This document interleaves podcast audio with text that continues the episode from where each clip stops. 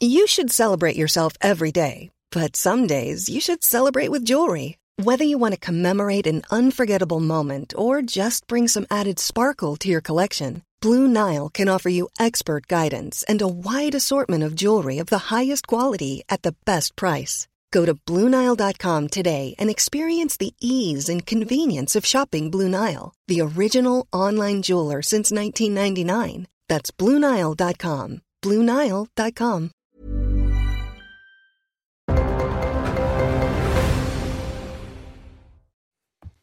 Soyez les bienvenus, vous êtes bien sur CNews, c'est Midi News Weekend, partie 2. 12h-13h, une heure de débat, une heure de décryptage avec mes grands témoins que je vous présente dans quelques instants évidemment. Et puis 13h, 14h, vous connaissez désormais ce rendez-vous. Vous êtes de plus en plus nombreux à nous suivre. C'est le grand journal de la mi-journée sur CNews. Dans quelques instants, présentation de ma team, mais tout de suite un flash info avec Mathieu Devez. Les incidents en marge du match France-Maroc de mercredi soir, sept personnes interpellées à Paris et liées à l'ultra-droite sont déférées aujourd'hui en vue d'une comparution immédiate. Elles font partie des 26 personnes de l'ultra-droite dont la garde à vue a été prolongée jeudi soir. Les autorités mobilisent jusqu'à 14 000 policiers et gendarmes ce week-end pour encadrer les festivités du mondial en France. Ils seront 12 840 aujourd'hui, dont 2 450 à Paris pour la petite finale opposant le Maroc à la Croatie. Et demain, pour France-Argentine, 14 000 policiers et gendarmes seront mobilisés, dont 2 750 à Paris. La Sagrada Familia de Barcelone a illuminé ses deux nouvelles tours. L'événement a eu lieu hier après le traditionnel concert de Noël dans la basilique. Dédié aux évangélistes Saint-Luc et Saint-Marc, les structures sont coiffées de deux grandes sculptures en forme de taureau et de lion. Elles seront illuminées tous les soirs jusqu'au 8 janvier. Merci beaucoup. On se retrouve dans 30 minutes pour un nouveau flash. Au sommaire de ce Mini News Weekend, partie 2, c'est parti. On parlera Football, jour J-1, avant la finale Argentine-France. Comment vont les Bleus? On parle d'un mystérieux virus. Nous serons en direct de Doha avec nos envoyés spéciaux. Aujourd'hui, c'est la petite finale Maroc-Croatie. Nous serons avec le meilleur ami du sélectionneur marocain qui est natif, vous le savez sans doute, de Corbeil-Essonne. Et puis on évoquera aussi les importantes mesures de sécurité prises pour la petite finale et la grande finale.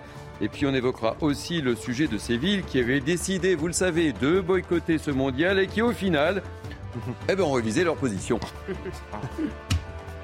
Dans cette partie 2 de 2012 Week-end, on évoquera également cette terrible crise qui nous touche tous. De plus en plus de Français ont du mal à se nourrir. On en parlera avec nos grands témoins. On va encore parler de migrants du boulevard de la Chapelle à Paris. Hier, 771 migrants ont été évacués et répartis à travers la France. Le feuilleton se poursuit. Et puis, dans cette partie débat de Mini 12 Week-end, on va partager avec vous le témoignage terrible, oui, terrible de Lydie, victime de violences conjugales, battue par son conjoint pendant des années, récit qui illustre un phénomène toujours plus inquiétant depuis 2016, les signalements pour violence conjugale ont quasiment doublé selon les chiffres du ministère intérieur. Voilà, soyez bienvenus pour cette partie de Demi News Weekend. Et j'accueille avec beaucoup de plaisir Naïma Mfadel, essayiste. Soyez la bienvenue. Bonjour euh, Thierry. Tout en bleu. j'accueille avec beaucoup de plaisir aussi Kevin Bossuet, professeur d'histoire. Bonjour Thierry. Et j'accueille à nouveau Louis Morin qui m'accompagne depuis ce matin, 10h30, journaliste. Et puis j'accueille également avec beaucoup de plaisir euh, Xavier Barret, journaliste de sport. Quelle est la différence entre le journaliste sportif et le journaliste de sport? Bah, Le journaliste sportif, on pense que vous êtes tous sportifs. Alors que le journaliste de sport est spécialisé comme il y a un journaliste d'économie, un journaliste mm. euh, de, relations internationales ou, de ou d'affaires familiales, voilà. Donc euh, il y a une petite nuance. Très bien, eh ben, c'est important de la signaler. Et moi, je signale également ce que vous avez sorti pour tout savoir sur la Coupe du Monde, le guide de la Coupe du Monde, et c'est sorti aux éditions Solar. Solar. Donc on va avoir besoin de votre expertise parce que vous en doutez bien, on est à jour J-1 euh, de la grande finale. Mais on va commencer par la petite finale, si vous le voulez bien. La communauté marocaine en France prépare aujourd'hui un match historique, la petite finale de la Coupe du Monde, qui va opposer donc le Maroc à la Croatie. Hmm. Voyez, Non mais Kevin. Ah, j'ai préparé l'émission, mais à Là, incroyable. J'en reviens pas. Donc, est-ce que le Maroc va réaliser l'exploit? Explication de Mathilde Espinas, notre envoyée spéciale. Ce n'est évidemment pas la finale dont rêvaient Marocains et Croates, mais cette petite finale, ce match pour la troisième place, verra s'affronter deux équipes pas forcément attendues à ce niveau de la compétition. D'un côté, les Croates, une équipe vieillissante emmenée par Luka Modric, qui a 37 ans, vit son dernier mondial. Ça, c'est une certitude, mais peut-être aussi sa dernière grande compétition internationale avec la Croatie. Lui, le Ballon d'Or 2018 finaliste, malheureux face à l'équipe de France cette année-là, face à la Croatie. Aujourd'hui, le Maroc, cette belle histoire, cette grande histoire. On se souviendra longtemps de l'exploit des Marocains dans cette Coupe du Monde. Pas seulement parce qu'ils ont été éliminés par la France en demi-finale, mais parce qu'ils ont montré qu'ils pouvaient s'inviter à la table des plus grands. Une confrontation tout à l'heure entre deux équipes amoindries, des organismes fatigués. La compétition a été longue pour ces deux équipes, Croatie et Maroc se connaissent bien. Ils se sont affrontés le 23 novembre dernier en phase de poule. Cela avait donné un 0-0, mais aujourd'hui, il y aura forcément un vainqueur. Alors, avant de vous donner la parole, Naïm Fadel, parce que je sais bien que votre cœur est partagé, on l'a évoqué le week-end dernier, euh, la parole à notre spécialiste euh, Xavier Barret. Ils vont rien lâcher, les Marocains, là. Hein. La troisième place, en plus, c'est historique pour le Maroc. Hein. Oui, c'est historique, même si l'entraîneur a dit que c'était euh, le match des cons, parce qu'ils ont été battus en demi-finale. Et il faut voir que dans beaucoup d'autres compétitions, ce match pour la troisième place a été supprimé. Historiquement, il existe parce que dans la tradition olympique, il y a une, il y a une troisième marche du podium, il y a une médaille de bronze. Et quand la Coupe du Monde a été créée, il y avait toujours la remise de cette médaille d'or, médaille d'argent, médaille de bronze, d'où ce match pour la troisième place. Aujourd'hui, ça n'a plus tellement de sens. Euh, il est maintenu que pour la Coupe du Monde et la Coupe d'Afrique des Nations. À l'Euro, on l'a supprimé, le, match pour la troisième place.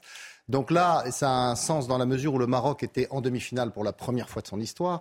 Donc évidemment, pour couronner le parcours, c'est mieux de gagner cette, ils vont, y aller, ils, la veulent. Oui, ils ont fait un parcours tellement magnifique. On n'imagine pas 14 secondes et demie que les Marocains vont ah, lâcher là. Les Croates aussi ont fait un très beau parcours. Ah oui. Voilà, donc euh, pour un petit pays qui est quand même peuplé 10 fois moins que le Maroc, hein, puisqu'ils mm. sont 3 millions et demi, et les Marocains sont plus de 30 millions.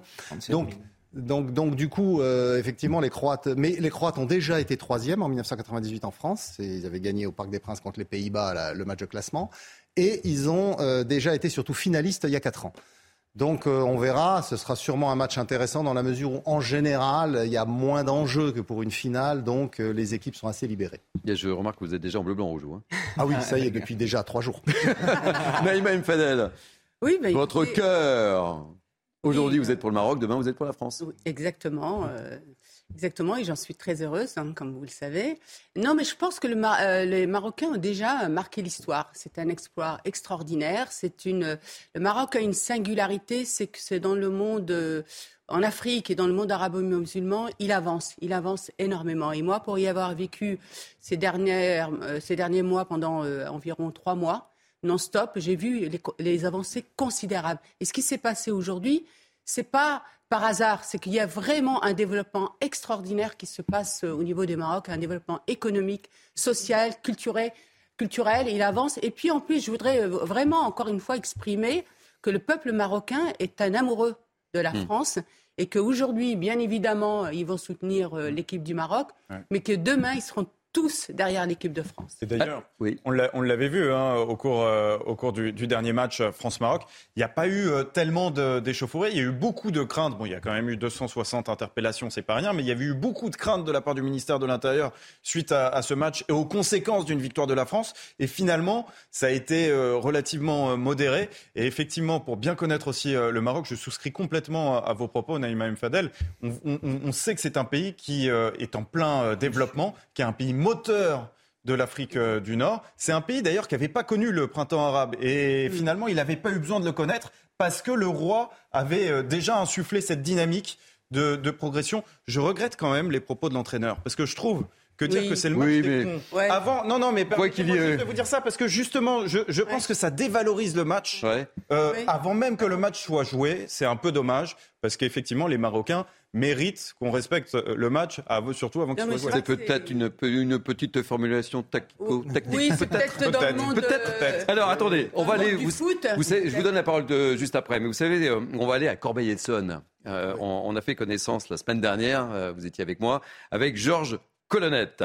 Qui est, qui est avec nous. Soyez le bienvenu, Georges Colonnette. Je suppose que votre cœur bat, évidemment, puisque vous êtes euh, l'un des meilleurs amis de Walid Regragui, qui, comme euh, tout le monde le sait maintenant, la France le sait, Walid est originaire de Corbeil-Essonne. Et vous êtes déjà en survêtement là. Vous êtes dans le match.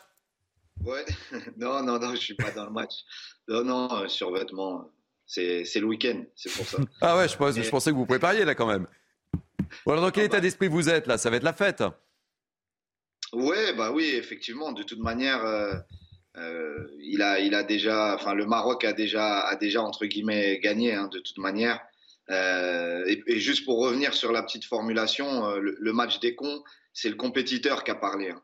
C'est juste que lui, il était, il était programmé, et il était tellement proche de la finale que c'est pour ça qu'il dit le match, le match des cons entre guillemets, parce qu'il aurait dû, en tout cas, il a, il a tout fait pour, pour aller eh jusqu'au alors dites-moi, vous l'avez eu, euh, Walid, votre copain là? Vous l'avez eu quand? Dites-nous tout, on veut tout savoir. Hein. Ouais, ouais, bah, j'imagine. Non, je l'ai eu ce matin en FaceTime. Ah, alors? Euh, bah, Il est encore plus fatigué que la dernière fois, nerveusement. Euh, mais il a, il a quand même ce sentiment de, voilà, de, de, devoir accompli, même si encore une fois le compétiteur est un peu frustré de, de, de tomber juste avant le, la, finale.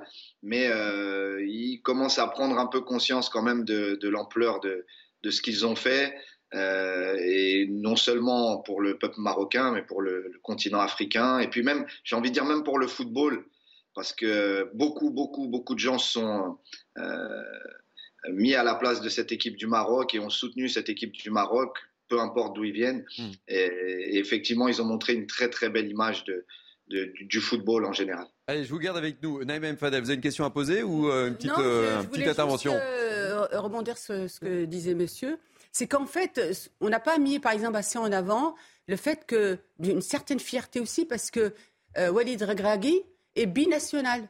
C'est un franco-marocain. Donc mais comme bon nombre de joueurs aussi hein, de l'équipe Exactement. Mais, mais c'est ça qui est intéressant. C'est aussi, quelque part, le savoir-faire à la française qui est exportée. Et moi, pour avoir été euh, comme je vous le disais, pendant trois mois, euh, notamment sur le continent africain, ce que j'ai vu, c'est qu'il y a, il y a 53 000 euh, Français, par exemple, au Maroc, seulement au Maroc, avec 80% de binationaux qui sont vraiment des ambassadeurs de notre pays et qu'il faut rayonner la France. Et je peux vous dire, pour avoir rencontré énormément de, de cette jeunesse-là, c'est qu'ils étaient fiers de se dire français il y a des clubs français, il y a des groupes WhatsApp pour se filer les bonnes adresses, etc. Et ça, on ne le met pas assez en avant. Kevin Bossuet. Je, suis d'accord avec Naïma. Vous savez, moi, je n'y connais rien en foot, mais mes, classes sont un très beau laboratoire et j'ai beaucoup d'élèves d'origine marocaine et je n'ai pas senti ce ressentiment à l'égard de la France. Bien sûr que ces élèves ont soutenu euh, le Maroc, mais ils étaient également très fiers que la France se qualifie. Donc moi, je trouve que c'est formidable que le Maroc est un pays qui se développe de plus en plus avec une industrie textile, une industrie euh, automobile qui se développe également. Et il y a 5 millions de Marocains à l'étranger. Et les Marocains les plus qualifiés quittent de moins en moins le Maroc, ce qui mm. veut bien dire en effet que ce pays se développe et c'est très bien, donc vive le Maroc. Allez, justement, euh, on, est allé voir les, les Marocains en France. Qu'attendent-ils de ce match? Comment appréhendent-ils ce match? On leur a posé la question. Et je vous donne la parole juste après, c'est promis. Hein pense que c'est la Croatie, mais j'aimerais bien le Maroc parce qu'ils ont jamais gagné. Enfin, la Croatie a déjà gagné, le Maroc non, donc ça serait bien pour le Maroc. Je pense que le, Maroc il va, il va pas gagner parce que la Croatie c'est une grande équipe. Je pense que la Croatie est favorite, mais euh, le Maroc a ses chances et il l'a bien prouvé sur les sur les derniers matchs. Même si j'ai pas tout suivi, je sais que bah il a quand même réussi à éliminer le Portugal, l'Espagne, tout ça, donc bah, je pense que c'est possible. Je, je, pense que le Maroc devrait bien s'en sortir. Un petit 1-0 pour le Maroc. Ou sinon sur penalty. Ouais, sur penalty. Avec la débauche d'énergie qu'a eu le Maroc euh, pendant le tournoi, je pense que la Croatie va gagner 2-0 et eux, leur objectif, c'est d'avoir la troisième place, pardon, donc euh, je verrai plus euh, la Croatie. Bon, ben voilà, il n'y a pas que des Marocains qui sont interrogés dans ce petit micro-trottoir. vous vouliez ajouter quelque chose, Xavier Barret Oui, non, c'est un, un, match, effectivement, surtout pour l'honneur, mais ce qui est, ce qui est qui est très important euh, de ce que vient de dire la, personne qui est en duplex avec nous depuis Corbeil, c'est qu'effectivement le travail de Walid Regragui est, assez extraordinaire. Mm. Parce qu'il a été nommé sélectionneur de cette équipe du, Maroc il y a trois mois à peine. Oui, et après Vaïd Ali Lodzic. Vaïd Ali Lodzic qu'il avait qualifié, qui pour la troisième fois de son histoire a qualifié une, équipe pour une Coupe du Monde et puis s'est fait débarquer avant la Coupe du Monde. Ça lui était déjà arrivé auparavant avec la Côte d'Ivoire et avec le, Japon. Donc, euh, et Walid Regragui, en un temps euh, très réduit, a constitué une équipe extrêmement compétitive. Il a constitué une espèce, un espèce de commando qui est, qui est et puis il a fait revenir la star qui avait été un peu écarté de, de Oui, aussi, alors hein. après, il, il a constitué un commando qui pratique un football extrêmement défensif. Euh, et moi, j'ai eu d'ailleurs beaucoup d'insultes pour avoir dit que je trouvais que leur jeu était un peu restrictif. Euh, et d'ailleurs, des insultes qui viennent pas du Maroc, qui viennent des Marocains de France. Mmh, Parce qu'au Maroc, justement, on a un grand respect, comme vous le dites, madame, pour, euh, pour le- la France. C'est des relations amicales depuis euh, la nuit des temps entre les, les deux royaumes. Alors qu'en en France, il y a des jeunes qui, visiblement, comprennent pas qu'on doit faire la différence entre le jeu d'une équipe et, et la- l'affection qu'on peut avoir pour un pays, l'amitié qu'on peut avoir pour un pays. Et c'est ça qui m'a un peu surpris dans, dans, dans les débats qui ont suivi euh, euh, ce, ce constat. Le parcours du Maroc est formidable, mais on peut dire qu'ils n'avaient pas un jeu très offensif sans insulter le Maroc. Bon, Georges Colonnette, euh, vous souhaitiez euh, réagir à ce que vous avez entendu euh, sur notre plateau. Oui, oui, c'était juste pour, euh, pour aller dans le sens de madame euh, par rapport au fait Naïm que... El Fadel. Naïma El Fadel, excusez-moi, ça fait deux Non, fois. je vous en prie. Euh, que, hum, comme il l'a dit, je vous invite à regarder sa, conférence de presse d'après-match. Euh, il n'a pas arrêté de toute manière de mettre ça en avant, que la France était euh, la meilleure nation du football depuis les 20 dernières années compte tenu des résultats, que la formation à la française, dont lui-même, entre guillemets, est aussi issu, puisqu'il a fait toutes ses classes en tant que joueur en France, euh, faisait que euh, il y avait ce, ce, ce petit tampon euh, euh, France. Donc les, les, liens effectivement entre Walid, euh, le Maroc et la France sont très étroits et lui-même euh, le reconnaît euh, très très facilement et, et va complètement dans ce sens-là. Merci. Euh, juste, euh, vous savez quand est-ce qu'il risque de repasser vers euh, Corbeil-Essonne ou pas? On a envie de l'inviter Et on l'invitera, dites-lui qu'il est bienvenu sur le plateau de CNews et dans Mini News Weekend, vous dites tous les deux. Je, je, je, je, lui en parlerai. Euh, là, il m'a dit, bah, effectivement, il est, il est concentré sur le match d'aujourd'hui parce que euh, il veut quand même euh, finir de la meilleure manière possible. Euh, et après ça, il va prendre des bonnes vacances méritées. Euh, et après ces vacances, bah, il m'a dit d'ici 10-15 jours, il, il, reviendra sur, sur Corbeil certainement. Donc, bon. Et la statue, la statue se prépare là? On en a parlé la semaine dernière. La statue se prépare ou pas là? Vous avez commencé ah, à réfléchir à l'endroit ou pas? Vu les températures, sera un grand bonhomme de neige, je pense, bientôt. Mais euh, non, non, je ne sais pas pour la statue, mais je pense que des choses vont s'organiser après tout ça. Mais il faut, bon. il faut euh, que tout le monde digère ça, que, que, que euh, Corbeil digère ça. Que Vous Wally... travaillez ou pas cet après-midi à 16h Vous travaillez dans votre salon de coiffure ou pas? Oui, donc moi je suis le gérant du salon de oui. coiffure. Oui, oui, on va regarder le match tous ensemble là-bas, comme, comme ça a été le cas Faites attention quand même. Hein. Faites attention euh, au coup de ciseau quand même, hein, en cas de but. Hein. Faites attention, hein. je dis ça, je dis rien. Merci euh, Georges Colonnette, on a été très heureux. Euh, et peut-être à demain, on verra en fonction d'eux. Hein. On reste en contact. Merci beaucoup. Euh, on va parler du, du virus que j'évoquais. Dites-nous tout. Euh, il aurait mieux valu inviter un médecin, même si Oui, père, mais qu'est-ce que vous savez? Parce qu'en fait, est-ce qu'on doit être inquiet non. Parce que oui, le virus oui. rôde. Dans la mesure où, où, effectivement ça se propage très, très facilement et surtout ça, ça, affaiblit temporairement les organismes. Or, pour jouer ce genre de compétition, il faut être à 100% de sa condition physique. Et donc là, à l'évidence, on voit qu'il y a des joueurs qui sont affaiblis au point que d'ailleurs Adrien Rabiot euh, et Dayo Upamecano, qui sont deux titulaires dans cette équipe de France, n'ont pas joué la demi-finale euh, contre, le, contre le Maroc. Donc il semblerait que ça aille mieux, mais depuis d'autres sont touchés et le plus ennuyeux, c'est notamment euh, Raphaël Varane, qui est quand même le pilier de la défense, mmh. qui est l'un des anciens de cette équipe et euh, qui avait déjà manqué le premier match parce qu'il relevait de blessure euh, contre l'Australie. La France l'avait quand même emporté 4 à 1. Mais là, si lui venait à manquer, ce serait un gros, une grosse perte pour la stabilité de cette défense française qui a parfois d'ailleurs été sérieusement bougée lors de la compétition. Un mot, euh, Louis? On a, on a peu d'informations hein, sur ce. Ah ouais, là. C'est une stratégie, justement, de la part de Didier Deschamps de pas trop communiquer, pas donner des infos à l'adversaire potentiellement? C'est une stratégie depuis de nombreuses années maintenant dans tous les clubs de football et dans toutes les sélections. On évite de communiquer sur les absences, ça fait partie de la tactique, ça fait partie un peu de l'intox aussi. Mmh.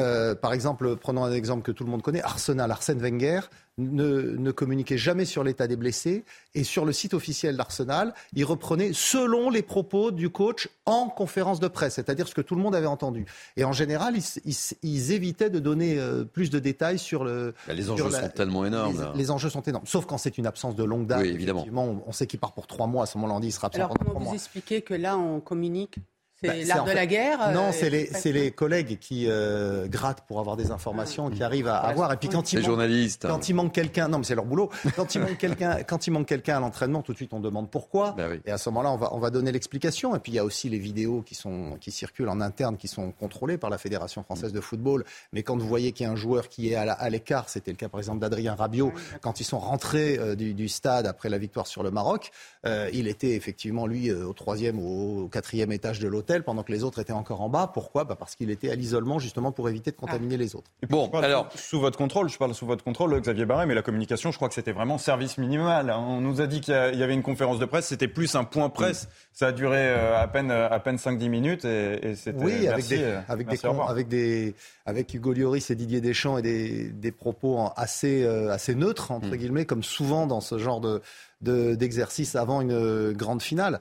Euh, on, ne donne pas d'indices à l'adversaire euh, et donc on, Ou alors on donne possible. des indices plutôt euh, pessimistes pour que Trompeurs. il, il lâche euh, trompeur pour que Bon, on va aborder un, un autre aspect qui n'est pas l'aspect le plus sympathique, puisque on espère qu'il y aura des moments de fête, de liesse aujourd'hui, quelle que soit euh, l'équipe qui gagnera, ou, ou demain évidemment. Mais vous le savez, il y a eu euh, au cours du dernier match France-Maroc euh, quelques débordements. Il y a eu même 266 interpellations.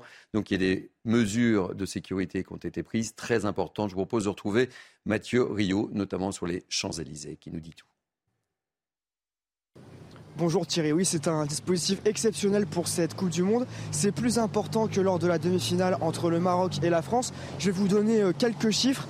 12 800 policiers et gendarmes seront déployés dans tout le pays, 2450 rien qu'à Paris, vous l'avez dit, principalement sur la zone sensible, ici sur les Champs-Élysées. C'est dire eh bien, le nombre de supporters marocains qu'on attend eh bien, pour cette petite finale aujourd'hui. Demain, pour la grande confrontation, la finale entre les Bleus et l'Argentine, eh le dispositif sera encore plus important. On parle de 14 000 policiers et gendarmes mobilisés dans tout le pays selon le plan du ministère de l'Intérieur, 2750 à Paris. Alors pour ces deux grands matchs, eh bien, des jalonnements seront effectués par les forces de l'ordre pour euh, protéger euh, les commerces ici. Par ailleurs, une information importante, eh bien, la circulation sera autorisée uniquement pour les piétons demain pour le match euh, des Bleus. L'objectif est bien permettre aux supporters français de déambuler comme ils le souhaitent ici sur la plus belle avenue du monde, notamment jusqu'à la place de l'Étoile où se trouve l'Arc de Triomphe. On attend jusqu'à 600 000 supporters français si les Bleus, on l'espère, eh décrochent leur troisième étoile. Alors, mesures de, de sécurité euh, importantes, une petite réaction, euh, Xavier Barret Ah, c'est plus, c'est plus tout à fait le terrain de foot, donc euh, je, je- Mais non. Attends, mais- non, mais malheureusement, il y a, il y a, si on veut que ces fêtes se passent bien, il faut effectivement euh, les encadrer au maximum pour éviter les débordements. C'est le lot de toutes les grandes manifestations sportives euh, de la Coupe du Monde, encore plus que les autres. J'ai tendance à vous dire pas que des manifestations sportives, hein, on le sait, chaque occasion maintenant est prétexte propice, ouais. à débordement. On, on le voit bien avec le 31 décembre, avec le 14 juillet, tous les matchs, d'ailleurs quels qu'ils soient, y compris quand euh, certaines équipes ne jouent pas, eh bien vous avez euh, des, des- des personnes qui vont dans les rues pour casser volontairement, tout en se revendiquant éventuellement du- d'une équipe ou d'une autre sans vraiment l'être. Enfin, on, on voit bien qu'en réalité, ce n'est qu'un prétexte. Et puis toujours euh, dans, dans, dans, dans la même veine, cette personne liée à l'ultra-droite euh, interpellée mercredi soir à, à Paris après la demi-finale France-Maroc euh, du mondial sont déférées ce samedi en vue d'une comparution immédiate selon le parquet de Paris. Et on retrouvera dans le journal de 13h à 14h euh, de la mi-journée tout à l'heure notre envoyé spécial euh, Noémie Noémie Schulz. Et, justement, euh, je l'évoquais dans, les titres, depuis plusieurs mois, certaines mairies ont annoncé boycotter, vous le savez, le mondial en n'installant pas de fan zone, mais avec la belle performance des Bleus. Tiens donc, et des audiences records. Certaines communes ont finalement décidé de diffuser la finale de demain. Ça tombe bien. Incroyable. Reportage explication. Clémence Barbier, on en parle ensemble. À Saint-Nazaire, tout est presque prêt. 2000 supporters des Bleus sont attendus demain dans cette salle communale. Pas de boycott, la finale France-Argentine sera bien retransmise sur un écran géant.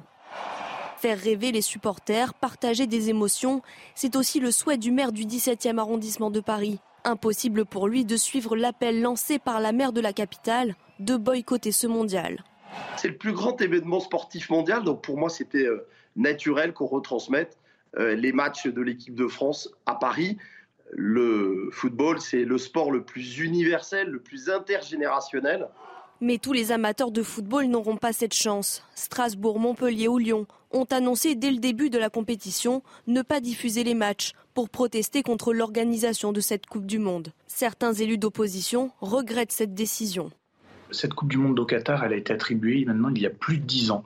Euh, on se demande pourquoi ces élus réagissent uniquement aujourd'hui et ne l'ont pas fait à l'époque. Ceux qui vont euh, payer le prix de cette décision, ce sont les supporters de l'équipe de France, ce sont euh, tous ces fans qui aiment se rassembler. Au total, une soixantaine de communes diffuseront demain la finale de la Coupe du Monde. Alors, Xavier Barret, Qu'est-ce que vous pensez un petit peu de ah bah, moi j'ai dit cette depuis, situation depuis euh, le début de ces polémiques que cette Coupe du Monde elle a été attribuée en, 2010 et donc depuis 2010 ça fait 12 ans que mm. personne ne s'indignait ou très peu sauf France Football le journal auquel je, travaillais qui avait fait sa une sur le Qatar Gate il y a, quelques années maintenant. Donc c'est c'est euh, c'est quand même assez étonnant qu'on on boycotte l'événement de cette façon. C'était une mesure surtout je pense un prétexte pour faire des économies, des économies euh, d'énergie éventuellement, des économies euh, de personnel, parce qu'effectivement, ce genre de, fan zone, il faut les encadrer aussi par de la sécurité. Donc, euh, c'est un, mauvais argument pour peut-être un, bon prétexte. Ce qui est terrible, c'est qu'on est très loin, pour ceux qui l'ont connu évidemment, de 1998, où là, c'était vraiment la fête totale. Quoi. Les choses, le monde a changé quand on, quand on voit. Oui, oui, mais quand même. On l'a vu en 2018, puisque c'était en Russie. Euh, il y a eu effectivement des, des fan zones un peu partout. C'était l'été aussi, donc c'était plus facile à organiser. Là, on est en plein hiver. On pourrait aussi reprocher des choses à la Russie, par exemple. Par exemple. La, Chine, les JO, etc. Enfin, je veux dire, c'est. à la Russie, on le fait. on, va poursuivre le débat parce que on est en direct avec Jean-Michel. On, est en direct avec Jean-Michel Fourgouze, qui est euh, le président de commune de Saint-Quentin en Yvelines. Merci d'être présent dans Mini 12 Weekend. Question vous diffusez le match, qu'est-ce qui se passe chez vous? Racontez-nous tout. Est-ce que vous faites partie des maires qui euh, boycottaient, qui ne boycottaient pas? Est-ce que quelle est votre réaction? Quel est votre sentiment par rapport à cette attitude? On a un cas particulier un peu parce qu'on a une agglomération où il y a quatre sites olympiques, donc il y a une culture de sport quand même très forte. Euh, ça a été attribué euh, il y a dix ans, vos interlocuteurs l'ont très bien dit. oui, nous, nous, on reste vraiment dans les valeurs du sport de la compétitivité. Vous êtes dans Paris-Saclay, ou vraiment qui est un, Eldorado de, oui, de, du talent français. Euh, donc là, nous, on reste vraiment. Euh, c'est tout le ministère des Affaires étrangères. Et après, euh, je dirais qu'à mon niveau, moi, je, je, bien sûr, je suis là pour défendre. Enfin, mes, mes administrés aussi me, font pression pour, bien sûr. Mais vous comprenez l'attitude de certains maires de, de boycotter? Non, non. De privilégier l'aspect politique à l'aspect sportif? Non, non, tout le monde a, vraiment envie d'abord de, montrer euh, son soutien à la France. Il y a suffisamment justement ce problème d'identité dont, nos administrés nous, nous, parlent.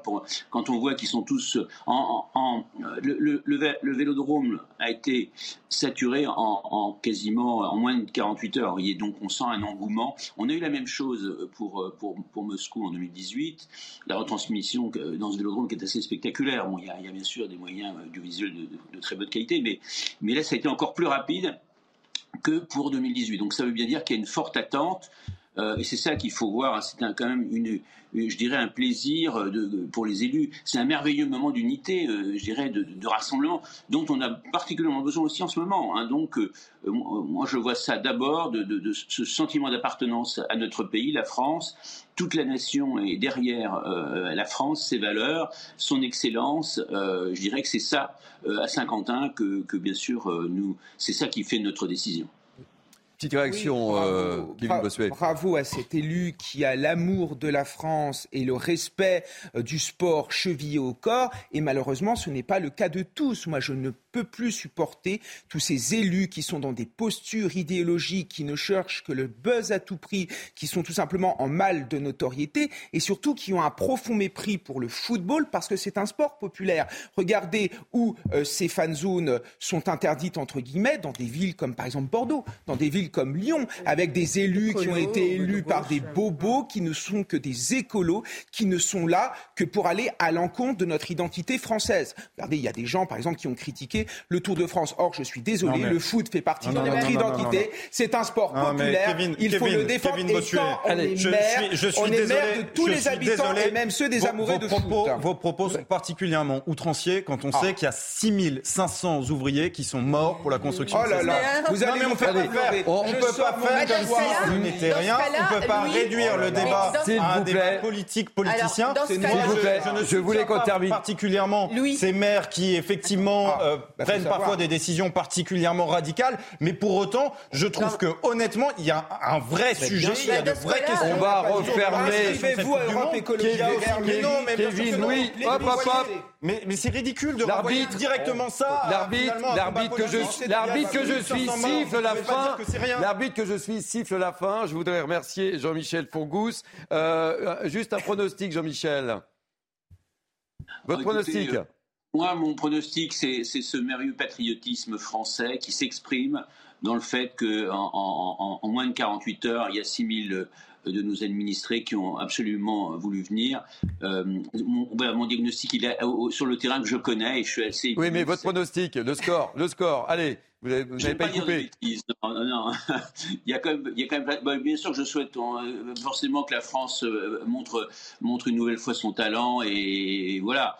Maintenant, euh, euh, c'est 2-1, tout le monde, tout le monde rêve du 2-1 euh, au, mi- au minimum. Allez, Bon, allez, 2-1. 3-1, Merci, 4-1. merci mille fois d'avoir été notre invité. Et on va refermer cette page football Neymar Ah non, parce que nous avons beaucoup débordé avec une très belle image. Regardez, très belle image. Ça va calmer les esprits autour de ce plateau. C'est à la Beau, l'une des plus belles plages d'Europe. Regardez ce qu'ils ont fait sur la plage. Ah Un magnifique dessin. Regardez, on va se quitter sur ces magnifiques images. Il y a une très belle vue aérienne. Non, mais faut Regardez ce qu'il y a de marqué. Voilà. Regardez. C'est beau, non C'est du bonheur, c'est des, c'est des espaces-temps où Allez. Et c'est ça de- le sport, faire la des pauses. pacification. On marque une pause. Voilà, ça nous fait du bien, on prend l'air. On se retrouve, les débats sont animés. C'est Midi News Weekend. À tout de suite. Bienvenue, c'est Midi News Weekend jusqu'à 14h avec mes grands témoins que je vous présente dans quelques instants à nouveau et qui sont en grande forme ce matin. Euh, tout de suite, euh, un rappel des titres avec Mathieu Devez et on débat juste ensuite. Une femme dans le coma après avoir été frappée par son ancien compagnon. La victime âgée de 24 ans a été retrouvée par les policiers mardi soir, inconsciente dans le hall d'un immeuble de Blois. Son pronostic vital est engagé. Son ancien compagnon a été interpellé. Il est connu de la justice pour des faits de violence. Tristesse et colère à Vaux-en-Velin après la mort de 10 personnes, dont 5 enfants dans l'incendie d'un immeuble. Des familles dénoncent des problèmes de sécurité. L'origine de l'incendie est encore inconnue. Le feu s'est déclaré dans la nuit de jeudi à vendredi dans cette ville de la banlieue de Lyon. Une enquête a été ouverte. L'Ukraine tente de rétablir l'électricité après des bombardements russes. Hier, 74 missiles ont provoqué des coupures de courant à travers le pays, même si 60 ont été abattus par la défense antiaérienne. Kiev est plongé dans le noir. L'Union européenne dénonce des crimes de guerre.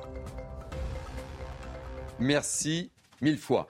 Euh, on se retrouve pour euh, cette partie euh, débat de Midi 12 Week-end avec nos grands témoins en grande forme, Naïma M. Fadel, Kevin Bossuet, Louis Morin et euh, Xavier euh, Barret. On va un peu moins parler football dans cette deuxième partie, mais euh, si vous voulez intervenir, vous êtes le bienvenu également. On vous parle chaque week-end, malheureusement, de cette crise terrible que vous êtes nombreux à traverser. L'inflation dont le pic devrait atteindre les 7% au début de l'année, c'est-à-dire dans quelques semaines, une hausse des prix qui, selon les produits, peut atteindre les 20 à 30 au supermarché. Le résultat, il était prévisible. C'est qu'aujourd'hui, de plus en plus de Français ont du euh, mal vraiment à, se nourrir.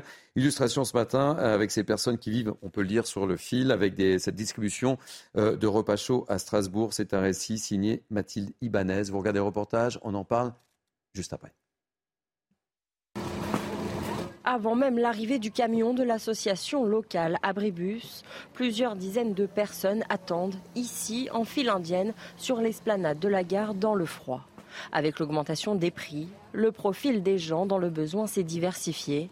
Des hommes seuls, des femmes, certaines avec des poussettes ou encore des enfants viennent ici se nourrir. Pour se nourrir correctement et faire à manger, c'est compliqué, ça, ça coûte cher. Alors que là, on a de la viande, ils nous servent des repas complets. Viande, légumes, féculents, pain, yaourt, Donc on a tout ce qu'il faut. Lorsque le camion arrive enfin, des bénévoles s'activent pour installer des tables en bois et commencer la distribution. Au menu, des plats chauds et sains. Alors, on a des pâtes avec un poulet, champignons, tomates. Et pour les végétariens ou les personnes qui ne mangent pas de viande, on a euh, une omelette avec une sauce végétarienne. L'association estime que l'augmentation des demandes est liée à plusieurs facteurs. La montée de la précarité depuis la crise sanitaire, l'arrivée d'Ukrainiens chassés par la guerre ou encore l'inflation. Il y a deux ans, on avait distribué 20 000 repas au cours de la saison. L'année suivante, donc l'année dernière, on était plutôt à 35 000.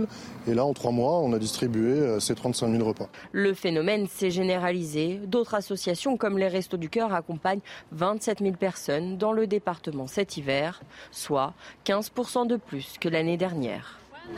Je voulais qu'on aborde ce thème euh, avec vous ce, matin. Pourquoi? Parce que tout simplement, là, on parle de moments de bonheur avec euh, le, football où tout le monde était très, très, très enthousiaste. Mais en fait, la, rentrée s'annonce et va s'annoncer très difficile pour bon nombre de Français. Kevin Bossuet. Bien sûr, parce que le foot nous faut oublier la, situation économique de notre pays avec une augmentation des prix qui est grandiloquente. Les produits alimentaires ont augmenté de près de 12% en un an. Et des produits comme la viande, que cela soit la viande fraîche ou la viande surgelée, on a une augmentation entre 25 et 30% Comment voulez-vous que des familles puissent euh, euh, encore acheter euh, de la viande? Et on le voit dans la préparation des, des, fêtes de Noël, où on est dans la, on est dans la on, est dans le reniement de ce que l'on fait habituellement avec un phénomène de déconsommation. Les gens, avant, achetaient peut-être du saumon, achetaient du foie gras. Maintenant, ils en sont à choisir, soit ce soit saumon, soit ce, soit, ce sera foie gras. A une pensée également pour ces étudiants qui vivent des situations hyper compliquées, qui n'arrivent pas à se nourrir convenablement, qui sont obligés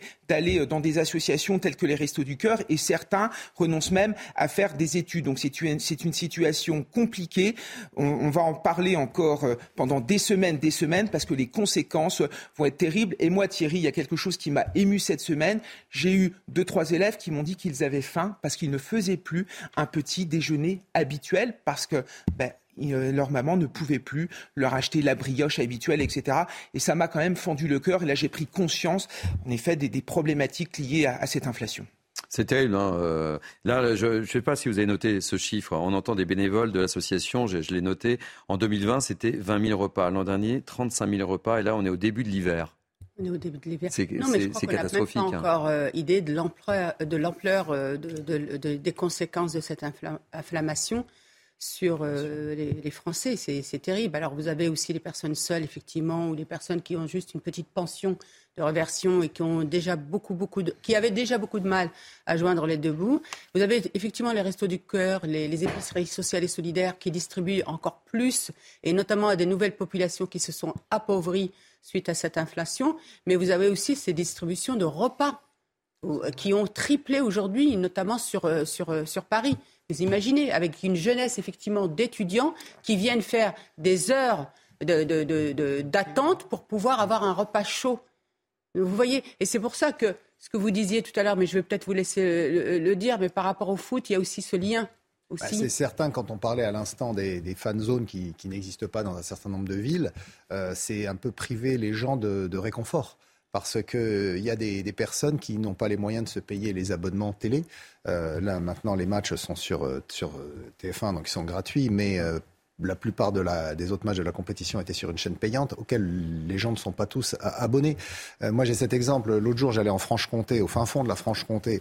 Euh, et sur le bord de la route, il y a un monsieur qui faisait du stop, je l'ai pris. Et ce monsieur, il, avait fait 70 bornes le matin pour aller à une réunion dans le sud du département de la Haute-Saône pour faire les vendanges. Et, il était revenu en stop. Il avait déjà eu deux personnes. Il avait marché 7 kilomètres et il était encore à une quinzaine de kilomètres de chez lui.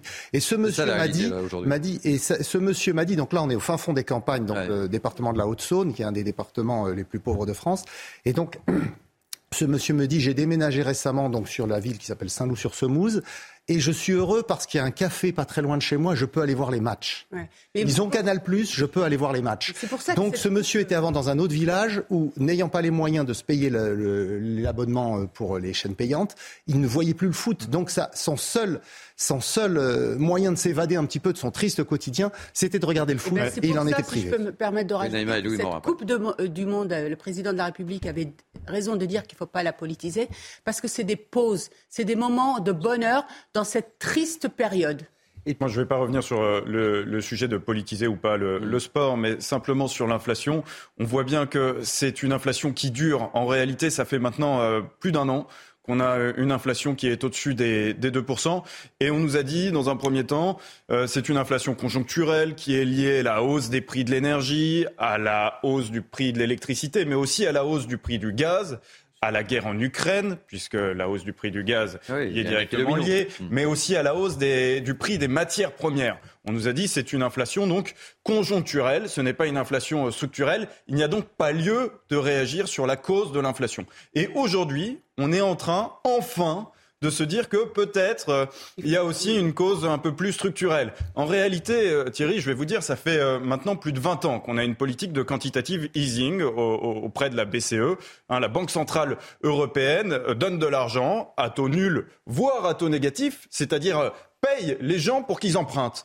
Qu'est-ce qui se passe? Eh bien, tout simplement, ça crée de l'inflation, puisque lorsqu'il y a création monétaire, eh bien, il y a perte de la valeur de la monnaie, et donc, eh bien, les prix augmente. C'est mécanique, hein. ça fait plus d'un siècle qu'on le sait. C'est Irving Fisher, un, grand économiste euh, américain qui avait théorisé ça euh, dans les années 30. Euh, eh bien, aujourd'hui, on se rend compte que cette inflation structurelle est là. Cette semaine, Christine, Christine Lagarde a d'ailleurs pris la parole, c'était jeudi dernier. Elle a dit qu'elle comptait maintenir cet objectif d'inflation sous les 2%, et pour cela, de maintenir des taux d'intérêt un peu plus élevés.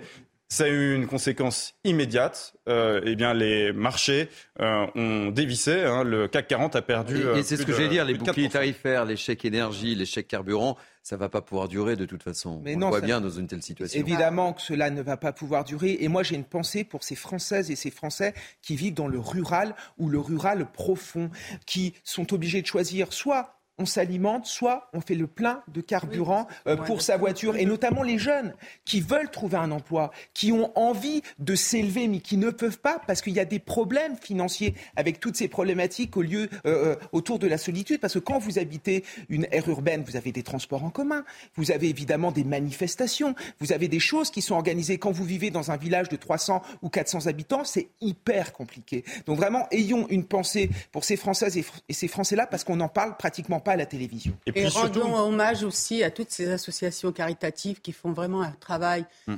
formidable justement en venant en aide euh, dans le cadre des distributions alimentaires ou dans le cadre des distributions de repas. Et puis surtout, il faut, il faut jamais oublier qu'il y a des aides hein, qui sont données. On, voit les, boucliers tarifaires ici et là. On voit de plus en plus d'aides, euh, notamment pour l'essence, qui sont en train d'être créées.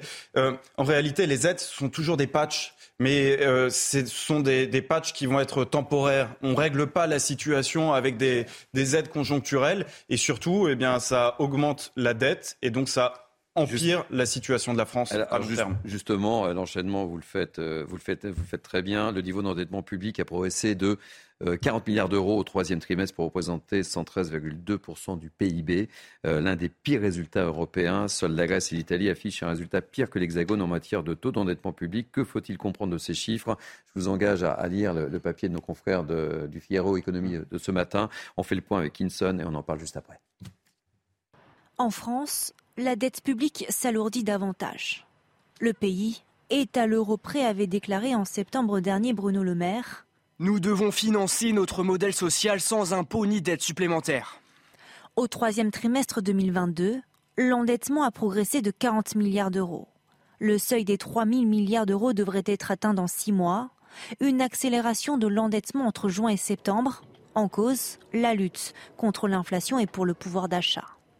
L'État français a mis la main au portefeuille ces derniers mois pour soutenir les ménages et entreprises face à la flambée des prix de l'énergie. Conséquence, aucune amélioration du PIB n'est envisagée avant la fin du quinquennat, selon l'INSEE. D'ici quelques mois, une réflexion doit être lancée autour du bouclier tarifaire accordé aux ménages, très coûteux pour les finances publiques. Bercy va donc devoir prier dans les mois à venir pour éviter une nouvelle flambée des prix de l'énergie, d'autant que le projet de loi de finances pour 2023 ne devrait pas arranger les choses. Le déficit de l'État s'est creusé de 7 milliards d'euros en trois mois en raison des nouvelles mesures prises pour amortir le choc énergétique. Louis Morin, le constat est accablant quand on lit cet article, c'est incroyable. Mais bien sûr, la situation que, de la France. Euh, La charge de la dette, c'est quand même 4% des dépenses euh, publiques. C'est colossal. Et évidemment, euh, à chaque fois qu'on paye pour rembourser la dette, eh bien, c'est de l'argent qu'on n'alloue pas sur d'autres ressources. À titre de comparaison, par exemple, le budget de la justice, c'est 0,7% des dépenses publiques. Donc vous voyez bien que si jamais on n'avait pas cette charge de la dette aujourd'hui, on pourrait euh, doubler, même tripler, quadrupler le budget de la justice, euh, dont on parle très régulièrement euh, dans cette émission, où on sait qu'aujourd'hui, le budget de la justice, c'est un des gros problèmes, justement, hein, en, lien avec l'insécurité. Qu'on connaît en, France au quotidien. Allez, on va changer de sujet. Hier matin, les, les forces de l'ordre ont mené une énième, énième, énième opération d'évacuation du camp de migrants du boulevard de la Chapelle à, Paris, qu'on connaît trop d'ailleurs. On n'est pas loin de la, euh, je crois, 20e opération euh, sur le même campement, la troisième en moins de deux mois. Explication d'Alexis Vallée et on en parle juste après. Ce campement, porte de la Chapelle dans la capitale, n'existe plus à présent. Il a été démantelé hier matin par la préfecture de police de Paris. Les 771 migrants qui y résidaient, principalement des Afghans, ont été mises à l'abri dans des gymnases et des dispositifs hôteliers. 60 personnes ont été confiées aux soins d'associations, les autres dispatchées sur le territoire français. Le préfet de police est périodiquement amené, euh, quel que soit le gouvernement, à évacuer ces migrants euh, dont la présence finit par être insupportable aux riverains. Et une fois qu'ils ont été évacués, il faut ensuite les mettre à l'abri. Voici dans le détail comment seront répartis ces migrants. Près de la moitié restera en région parisienne. Quelle que soit la destination, tous les déplacements se feront en bus. On règle un problème qui est celui de leur présence massive à certains endroits de la capitale avec, comme je l'ai dit, tous les, tous les inconvénients pour les, riverains. Pour le reste, c'est-à-dire euh, pour les problèmes de, d'hébergement dans la durée, euh, on ne fait que déplacer le problème. Selon une source policière, aucun refus de prise en charge n'a été enregistré. Louis, bon, c'est le feuilleton, euh, voilà, on les déplace, euh, on se dit qu'ils vont peut-être potentiellement pouvoir revenir. Enfin voilà, j'ai l'impression qu'on aborde toujours la même chose, qu'on dit toujours la même chose. C'est un jour sans fin, Thierry. Le 9 mai, 1600 migrants évacués. Euh, de la porte de la Chapelle. Le 7 juillet, 2800. Le 27 octobre, 634 migrants. Le 17 novembre, 956 migrants évacués. Et hier, près de 800 migrants évacués, dont la moitié en Ile-de-France. À votre avis, qu'est-ce qui va se passer? Eh bien, évidemment, dès demain, ils vont revenir euh, porte de la Chapelle. Pourquoi? Parce que ces migrants, malheureusement, sont aussi, pour une grande partie d'entre eux, malades. Malades dans le sens où ils sont euh, dépendants à certaines drogues, et notamment au crack. C'est la raison pour laquelle d'ailleurs on appelait euh, ce lieu la colline du crack. Et il ne suffit pas de déplacer des migrants pour les soigner. Au contraire, il faut les prendre en charge. Et cela n'est toujours pas fait. Euh, non, ces migrants qui ont été déplacés, c'est des euh, Afghans qui sont arrivés, je crois, au mois de juin. Euh, pour certains et au mois d'août pour, euh, pour d'autres. Donc c'est vraiment pas du tout le même euh, profil que ceux qui sont sous l'addiction du crack. Ce qui est intéressant par contre à noter, c'est que depuis 2016, en fait, l'État a décidé de répartir les, les, migrants pour un peu plus qu'ils puissent se fondre, si je puis dire, dans, les différentes villes. La seule problématique, et j'ai regardé un petit peu où ils vont y aller, c'est que beaucoup vont être concentrés sur des villes où il y a déjà beaucoup, un fort taux d'immigration avec beaucoup de problématiques euh, sociales. Donc je ne sais pas.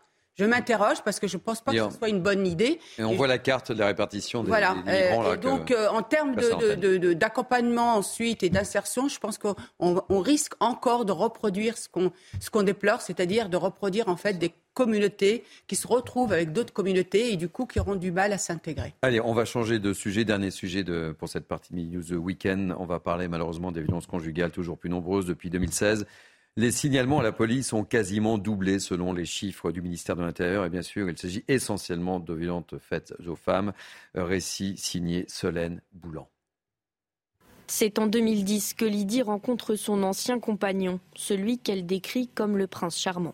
Il était euh, galant, euh, il m'ouvrait la porte. Euh, quand on avait rendez-vous. Il a refermé, euh, il était bien éduqué.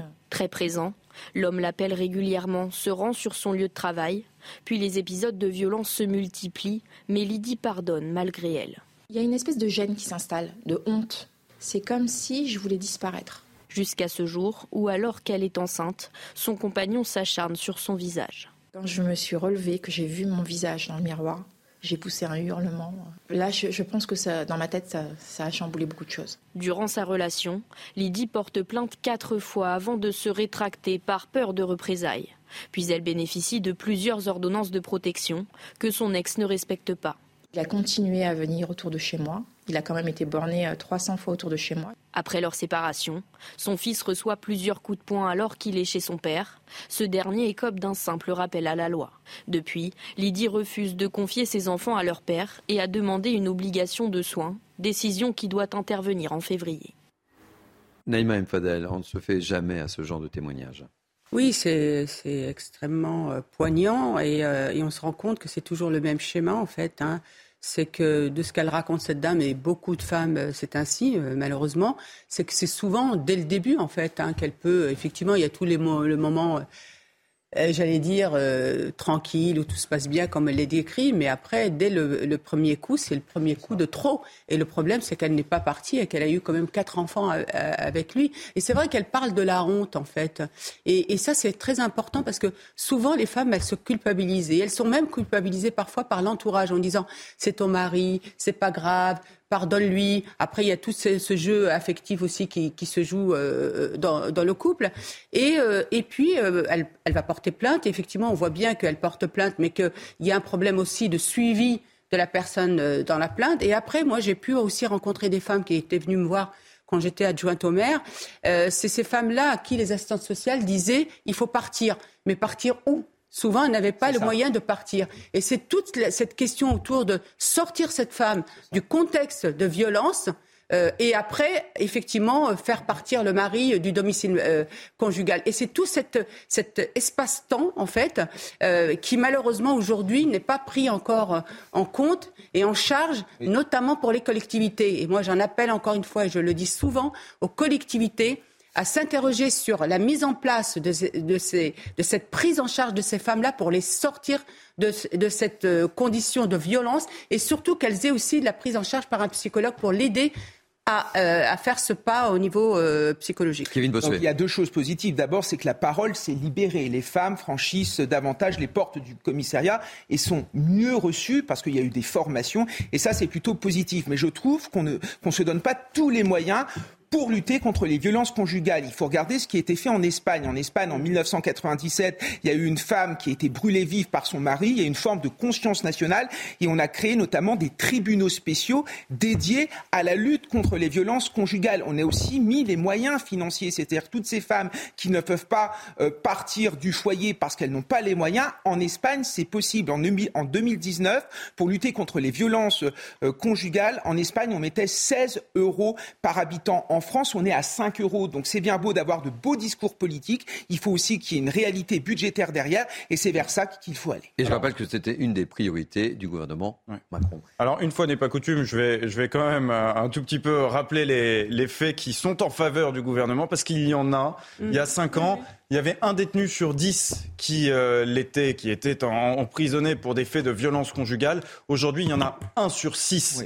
Donc on voit quand même qu'il y a du résultat. Maintenant, c'est encore euh, clairement insuffisant. Et d'ailleurs, ce qu'il faut souligner, c'est qu'il y a à peine 20% des victimes qui vont euh, réellement porter plainte. Donc il y a aussi tout un aspect méconnu. Hein, et les chiffres que l'on a ne sont pas forcément euh, représentatifs de la réalité des violences conjugales. Alors, je vais rejoindre lui, si vous me permettez. C'est vrai qu'il y a eu des avancées considérables. Et on voit les chiffres, hein, 208 000 euh, victimes, hein, plus et notamment, par rapport Marlène Schiappa, faut le souligner, euh, une fois n'est pas coutume, comme vous dites, lui, elle a vraiment incarné cette fonction et elle a vraiment eu, eu le souci de pouvoir lutter contre cette violence faite aux femmes. Mais écoutez, on ne pourra pas y arriver. Je vais vous dire une chose, si ce n'est pas descendant. C'est-à-dire qu'à un moment, cette cause doit être une cause nationale et elle doit engager la société on va, entière. On va marquer euh, une pause. On va se retrouver dans quelques instants pour euh, le grand journal de la mi-journée. Mais on reviendra sur ce thème et nous serons en direct avec Naïma Charaï, qui est directrice de l'association pour l'accueil des femmes en difficulté. Merci. C'est la fin de cette partie 2 de Mini News Weekend. Merci de votre participation. Mon cher Louis, vous nous quittez cette fois. Je vous quitte. Euh, Xavier Barret, vous restez parce qu'on va reparler football dans le journal évidemment. Naïma Fadel aussi et Kevin Bossuet aussi. On se retrouve dans quelques instants. Pub. Il est un petit peu plus de 13h. Vous êtes bien sur CNews. C'est Midi News Weekend jusqu'à 14h. Très heureux de vous retrouver. 13h, 14h. Vous le savez, c'est le grand journal de la mi-journée avec mes grands témoins. Je vous présente dans quelques instants. Mais tout de suite, les titres. À la une de ce Midi News Week-end, la pression monte jour J-1 avant la finale de la Coupe du Monde Argentine-France. Tout le monde rêve d'une troisième étoile. En attendant, un mystérieux virus rôde autour de l'équipe. Plusieurs joueurs seraient malades. Vous saurez tout dans cette édition. Mondial toujours, mais côté débordement, hélas, sept personnes liées à l'ultra-droite interpellées mercredi soir après la demi-finale France-Maroc vont être jugées ce samedi en comparution immédiate. Nous serons sur place avec Noémie Schulz, notre spécialiste police-justice. Dans cette édition, on prendra euh, hélas la direction de l'Iran. La répression s'accélère. Deux hommes âgés de 23 ans ont été pendus ces derniers jours pour l'inimitié à l'égard de Dieu. On fera le point avec Harold Iman.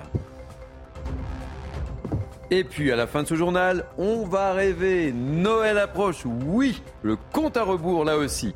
On va vous transporter au Crazy Horse avec un spectacle tout simplement magique. ne manquez pas ce rendez-vous. Soyez les bienvenus pour ce journal de la mi-journée sur CNews avec moi, Naïma M. Fadel, essayiste. Ravi de vous retrouver pour cette deuxième heure. Kevin Bossuet, professeur d'histoire toujours. Toujours. Marc Varnaud, chef d'entreprise toujours. Toujours. Et Xavier Barret, journaliste de sport. Voilà. Bonjour à tous. Bonjour. Je suis ravi de vous accueillir en tous les cas. Et on accueillera évidemment Harold Iman dans quelques instants puisqu'on parlera de l'Iran. On va bien sûr commencer ce journal par la Coupe du Monde au Qatar, ça ne va pas vous surprendre. Les Bleus vont-ils rentrer dans l'histoire demain, dimanche, avec pour objectif la fameuse troisième étoile sur le maillot. France-Argentine, c'est demain à 16h. Tout le monde espère bien sûr une victoire des Bleus. Et on va retrouver tout de suite Louis Vix et Xavier Giraudon. Louis Vix, j'ai une seule question à vous poser. On en est où de ce fameux virus?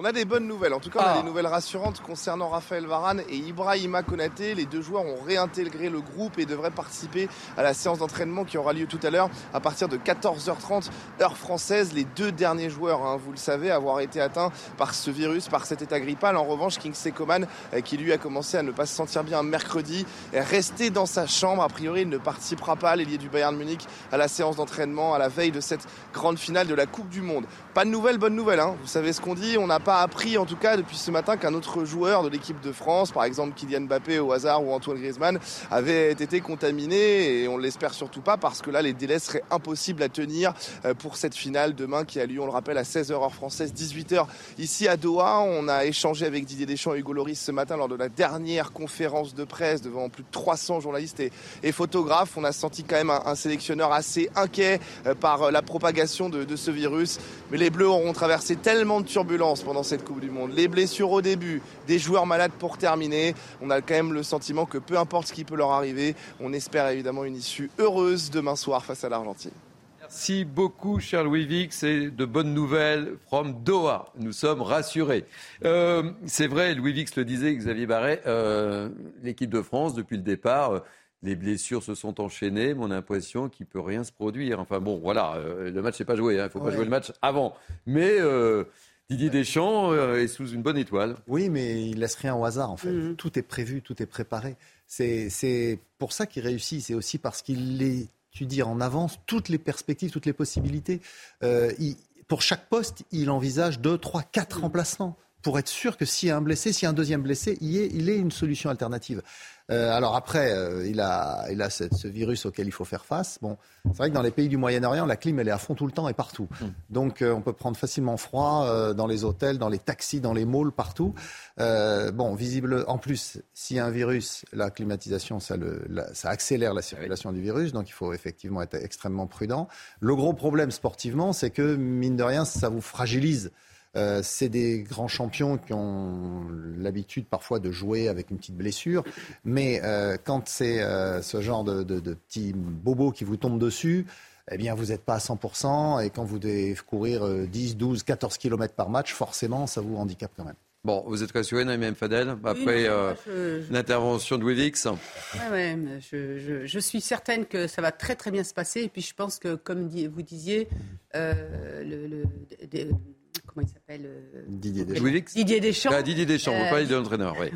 Didier Deschamps, je crois que N'oubliez pas le prénom. C'est ça qui est extraordinaire, c'est que vraiment il a un mental euh, incroyable et puis en plus c'est un fin stratège. Et je pense qu'effectivement il aura tout, euh, tout prévu et, et voilà, on, on est en confiance. Allez, Marc Varnaud, je vous donne le, le sondage Odoxa pour RTL et, et Winamax. 75% des Français pensent que les Bleus vont battre l'Argentine ce dimanche et 80% d'entre eux ont une bonne opinion de l'équipe de France. Ça fait du bien hein, dans cette période un peu sensible, bien, difficile, en pleine inflation, on en parlait tout à l'heure. Enfin, ça met du baume au cœur.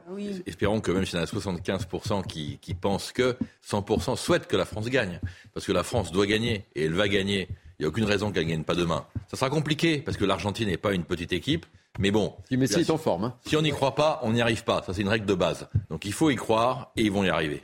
Figurez-vous que justement au sein du staff, même euh, au sein des joueurs de l'équipe de France, il y a, il y a cette... euh, oui, bon, bah, si on perd, c'est contre l'Argentine de Messi. Et Deschamps actuellement, Ah oui. avec ses adjoints, en train de combattre cet état d'esprit.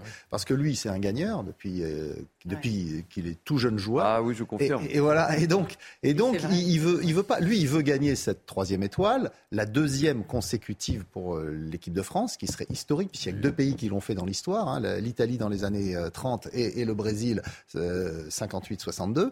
Euh, donc, ce serait doublement historique de réussir à conserver ce titre mondial. Et surtout, il veut pas euh, la Coupe du Monde. Quand vous avez l'opportunité de la gagner, vous la gagnez. Vous la laissez pas à un autre euh, parce que bah oui, ce serait bien pour sa carrière que Messi finisse avec une Coupe du Monde. Il y a plein de très grands joueurs qui l'ont jamais gagné. Puskás avec la Hongrie en 1954, ils ont été battus en finale par les Allemands alors que c'était la meilleure équipe.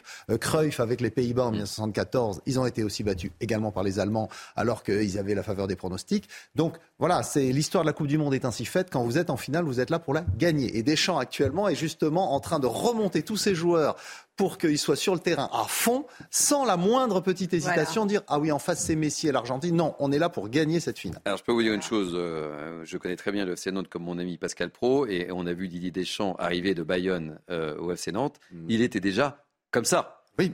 Il ne lâchait rien. Il était le capitaine emblématique du FC Nantes. Il s'est retrouvé capitaine à 17 ou 18 Mais ans oui. déjà. Oui, oui, il Et était après, déjà comme ça. à l'OM, c'est quand, euh, quand l'OM gagne l'unique Ligue des Champions de- du football français, euh, c'était lui déjà le capitaine, alors qu'il avait euh, 25 ans, je crois. Ou, oui, il n'était pas, pas vieux. Mm. Après, il va à la Juventus. Après, il a eu cette culture de la gagne avec l'équipe de France, gagne en 98, et il l'a transmis depuis. C'est lui la véritable âme de cette équipe de France. Et ça nous ferait tellement de bien. Tellement de bien. Allez, on croise Alors, les doigts. En attendant, Ah ouais, non, mais on croise les doigts. nous, On en le parlera demain. hein. Nous, on le dit plus fort. On en parlera demain en tous les cas. Euh, en attendant cette finale de demain, eh bien cet après-midi, c'est la petite finale. Euh, C'est toujours un petit côté péjoratif, la petite finale. On dit la petite finale. Oui, match de classement, match pour la troisième place aussi. Voilà, donc c'est Croatie. Maroc. Très bien, donc je, Oui, oui, j'inter- non, mais- j'interroge Kevin. hein, voilà, je vois. Euh, C'est à 16h. Et on, on a posé euh, la question aux Français, justement. euh, quel est votre sentiment? Comment vous voyez ce match euh, Croatie-Maroc Écoutez-les. Je pense que c'est la Croatie, mais j'aimerais bien le Maroc parce qu'ils ont jamais gagné. Enfin, la Croatie a déjà gagné, le Maroc non, donc ça serait bien pour le Maroc. Je pense que le, le Maroc il va il va pas gagner parce que la Croatie c'est une grande équipe. Je pense que la Croatie est favorite, mais euh, le Maroc a ses chances et il l'a bien prouvé sur les, sur les derniers matchs. Même si j'ai pas tout suivi, je sais que bah il a quand même réussi à éliminer le Portugal, l'Espagne, tout ça. Donc bah, je pense que c'est possible. Je, je pense que le Maroc devrait bien s'en sortir. Un petit 1-0 pour le Maroc. Ou sinon sur penalty. Ouais, sur penalty. Avec la débauche d'énergie qu'a eu le Maroc euh, pendant le tournoi, je pense que la Croatie va gagner 2-0 et eux, leur objectif, c'est c'est d'avoir la troisième place, pardon, donc euh, je verrai plus euh, la Croatie. Bon, Naïma, Croatie-Maroc, votre cœur est divisé en deux. C'est le Maroc aujourd'hui, c'est la France demain. Voilà, euh, mais euh, aujourd'hui, il n'est pas divisé. clairement, non, mais je pense que le, Maroc va gagner parce que, vous savez, le Maroc, ils ont ce mental. C'est une équipe qui, qui, veut, qui veut gagner. Il y a un but, c'est de, de, gagner. Donc il y a le mental. Il y a aussi vraiment un vrai. Enfin, moi, je ne m'y connais pas en termes footballistique. footballistique. Mais bon, apparemment, il y a des vrais, vrais talents. Donc, bah, écoutez, voilà, on espère que le Maroc va gagner aujourd'hui et puis demain la France. Bon. Après, le handicap pour le Maroc, c'est qu'ils ont des blessés, notamment des blessés importants. Les deux défenseurs centraux, Naïef Aguerd, qui joue à Rennes et qui est maintenant en Angleterre à West Ham, et puis le capitaine Romain Saïs, qui euh, lui aussi a joué la demi-finale mais n'a pas pu tenir euh, jusqu'au bout. Donc c'est, ce sont deux, deux, piliers de cette équipe et comme euh, la qualité première du Maroc, de cette sélection marocaine, c'était la rigueur de sa défense, l'absence de ces deux joueurs est un handicap. Mais bon, c'est un match pour la troisième place de toute façon, donc ça devrait être un beau match. Bon, euh, on, espère qu'il n'y aura pas de, débordement, euh, évidemment, euh, au cours de, France-Maroc. Juste après France-Maroc, vous le savez, il y en a eu malheureusement. Il y a eu 266 interpellations à travers le pays, mercredi, donc, à l'issue de cette demi-finale. il y a des mesures extrêmes qui ont été prises. On va retrouver sur les Champs-Élysées Mathieu Rioux qui va tout nous dire, justement. Bonjour Thierry, oui c'est un dispositif exceptionnel pour cette Coupe du Monde. C'est plus important que lors de la demi-finale entre le Maroc et la France. Je vais vous donner euh, quelques chiffres. 12 800 policiers et gendarmes seront déployés dans tout le pays, 2450 rien qu'à Paris, vous l'avez dit, principalement sur la zone sensible, ici sur les Champs-Élysées. C'est dire eh bien, le nombre de supporters marocains qu'on attend eh bien, pour cette petite finale aujourd'hui. Demain, pour la grande confrontation, la finale entre les Bleus et l'Argentine, eh le dispositif sera encore plus important. On parle de 14 000 policiers et gendarmes mobilisés dans tout le pays selon le plan du ministère de l'Intérieur, 2750 à Paris. Alors pour ces deux grands matchs, eh bien, des jalonnements seront effectués par les forces de l'ordre pour euh, protéger euh, les commerces ici. Par ailleurs, une information importante, eh bien, la circulation sera autorisée uniquement pour les piétons demain pour le match des Bleus. L'objectif est bien permettre aux supporters français de déambuler comme ils le souhaitent ici sur euh, la plus belle avenue du monde, notamment jusqu'à la place de l'Étoile où se trouve l'Arc de Triomphe. On attend jusqu'à 600 000 supporters français si les Bleus, on l'espère, eh décrochent leur troisième étoile. Marc Varno, je me tourne vers vous. C'est vrai qu'on on a envie de, parler de fêtes, de liesse, de voir de belles images comme en 1998. Et puis là, on est en 2022, bientôt en 2023. Et, et malheureusement, on est toujours obligé à chaque fois d'évoquer ces débordements, ces mesures de sécurité. La France a bien changé, non? La, France a changé et c'est vrai que quand on voit les chiffres, c'est toujours impressionnant parce qu'on vous dit 1000, 2000, 5000, 10 000. Bon, plus personne ne se rend compte, mais les effectifs qui sont mobilisés pour la, demi, pour la petite finale, comme on l'appelle aujourd'hui, le match Maroc-Croatie, et ceux mobilisés demain, sont des effectifs qui, toute proportion gardée, sont extrêmement faibles. Euh, pour un week-end gilet jaune, il y avait 8000 policiers à Paris. Pour un 14 juillet, il y en a 12 14 000. Là, il y en a 2500. Donc en réalité, euh, le dispositif a été fait pour que, pour que tout se passe bien. Si jamais les choses se passent mal, euh, ça risque d'être compliqué parce qu'effectivement, comme il a été rappelé justement, 600 000 personnes sur les Champs-Élysées, c'est grosso modo la volumétrie qu'il y aura demain si la France a sa troisième étoile, eh ben, c'est beaucoup de monde. Euh, cet après-midi, euh, si le Maroc gagne ou il y a une erreur d'arbitrage, je ne sais trop quoi, et que les choses viennent à dégénérer, les forces de l'ordre risquent d'être rapidement dépassées. Donc je trouve que ces chiffres qui sont annoncés toujours en grande pompe, quand on les regarde de près, Malheureusement, bah, ceux-là, ils sont totalement insuffisants. Alors je souhaite que ça se passe bien, mais si par malheur ça doit se passer mal, je crains qu'on n'ait pas assez de policiers. Alors tout de suite, on va prendre la direction euh, du tribunal judiciaire de Paris. On va retrouver notre spécialiste police-justice, Noémie Schulz. Noémie, on l'a appris ce matin, euh, sept proches de l'ultra-droite vont être jugés ce samedi en comparution immédiate. Ils avaient justement été interpellés après le match France-Maroc dont on vient de parler. Qu'est-ce qui va se passer aujourd'hui, Noémie Schulz? Oui, puisque vous vous en souvenez, euh, mercredi soir, une quarantaine de militants proches de l'ultra-droite euh, ont été interpellés et placés en garde à vue, notamment pour euh, regroupement en vue de commettre des violences et port d'armes prohibées. Les gardes à vue de 26 d'entre eux avaient été prolongées jeudi soir. Elles se sont donc terminées hier en fin de journée et au final, 14 sont renvoyés devant la justice en comparution immédiate, dont 7 aujourd'hui au tribunal judiciaire de Paris. Vous l'avez dit, où je me trouve en ce moment même. L'audience va s'ouvrir dans un peu plus d'un quart d'heure et parmi ces 7 Personnes qui sont donc jugées aujourd'hui. Eh bien, on retrouve une figure de l'ultra-droite, Marc de Cacré-Valmenier, pardon, chef de, du groupuscule Les Oeuvres, qui avait été dissous il y a quelques mois par le ministère de l'Intérieur. Un jeune homme de 24 ans, bien connu des services de police et de justice. Il a déjà été condamné à plusieurs reprises, notamment pour euh, des faits de violence en marge de manifestations euh, des Gilets jaunes en 2018 ou encore pour l'attaque en groupe d'un bar euh, réputé identitaire, Antifa, à Paris l'année dernière. Il est aussi mis en examen dans l'enquête sur l'agression de militants de SOS Racisme lors d'un meeting d'Éric Zemmour en décembre 2021. Il est donc renvoyé cet après-midi en comparution immédiate. Merci mille fois, cher Naomi Schulz. On, suivra justement ce, procès euh, tout au long de la journée sur CNews euh, avec vous. Une petite réaction, euh, oui, Il y a des condamnations, c'est une bonne chose. Moi, je n'aime pas, si vous voulez, le climat qui est né au cours de ces derniers jours. Les militants d'extrême gauche nous racontaient qu'il n'y avait en France pardon, que des menaces d'extrême droite et les militants d'extrême droite nous disait pardon qu'il n'y avait que euh, des violences d'extrême gauche. La vérité, c'est qu'il y a dans notre pays des extrémistes qui malmènent les valeurs de la République, qui malmènent les valeurs françaises. il faut évidemment les condamner. Et moi, ce que je n'ai pas apprécié, c'est l'instrumentalisation de l'extrême gauche. Quand je vois le député M. Boyard nous raconter que les députés du Rassemblement national finalement sont comme ces personnes qui étaient condamnées, pour moi, c'est une honte. C'est insulter tous les électeurs du Rassemblement national et c'est discréditer la démocratie donc, et, Dernière chose aussi, Gérald Darmanin fait exactement la même chose. On voit bien qu'il est dans un discours macroniste. D'un côté, il va être très ferme sur les questions d'immigration ou les questions de sécurité, mais il va cibler d'abord et avant tout l'ultra-droite pour nous raconter qu'il n'est certainement pas d'extrême droite, qu'il n'est pas très à droite et que ses ennemis restent évidemment l'extrême droite française. Naïma Mfadel et, en je donne la parole juste plus Globalement, moi je pense qu'aujourd'hui, on doit faire face à trois blocs. Il y a le bloc de l'ultra-gauche, le bloc de l'ultra-droite et la racaille. Aujourd'hui, qui n'ont qu'un souci, c'est de mettre le chaos pour les uns, euh, d'en découdre euh, avec la police, et notamment pour l'ultra-gauche. Et puis la racaille, tout simplement, c'est des prétextes à piller, à casser, à voler. On l'a bien vu par rapport à, ceux qui ont été arrêtés, qu'ils étaient en train de casser et de piller. Donc ce qui me, moi, m'a beaucoup gêné pendant cette Coupe du Monde, et notamment quand euh, le Maroc jouait, euh, c'est qu'on on, s'est focalisé sur cette... Parce que ça reste une minorité, de toute façon, et qu'il faut, du coup, quand on les arrête, il faut être ferme et vraiment euh, que les peines soient extrêmement dissuasives et qu'on communique sur les peines pour dissuader de, recommencer. Mais en même temps, j'ai trouvé dommage qu'effectivement, on n'ait pas fait la part belle à ces moments de liesse, de fraternité, de bonheur qui ont été dans l'écrasante majorité. Marc Varno, un, dernier mot sur, sur le sujet? Oui, je, crois que systématiquement, euh, on fait beaucoup de publicité autour des arrestations euh, des militants d'extrême droite. Euh, tant mieux, et franchement, j'ai aucune, aucune tolérance vis-à-vis d'eux, donc très bien qu'on les arrête et puis qu'on s'occupe d'eux.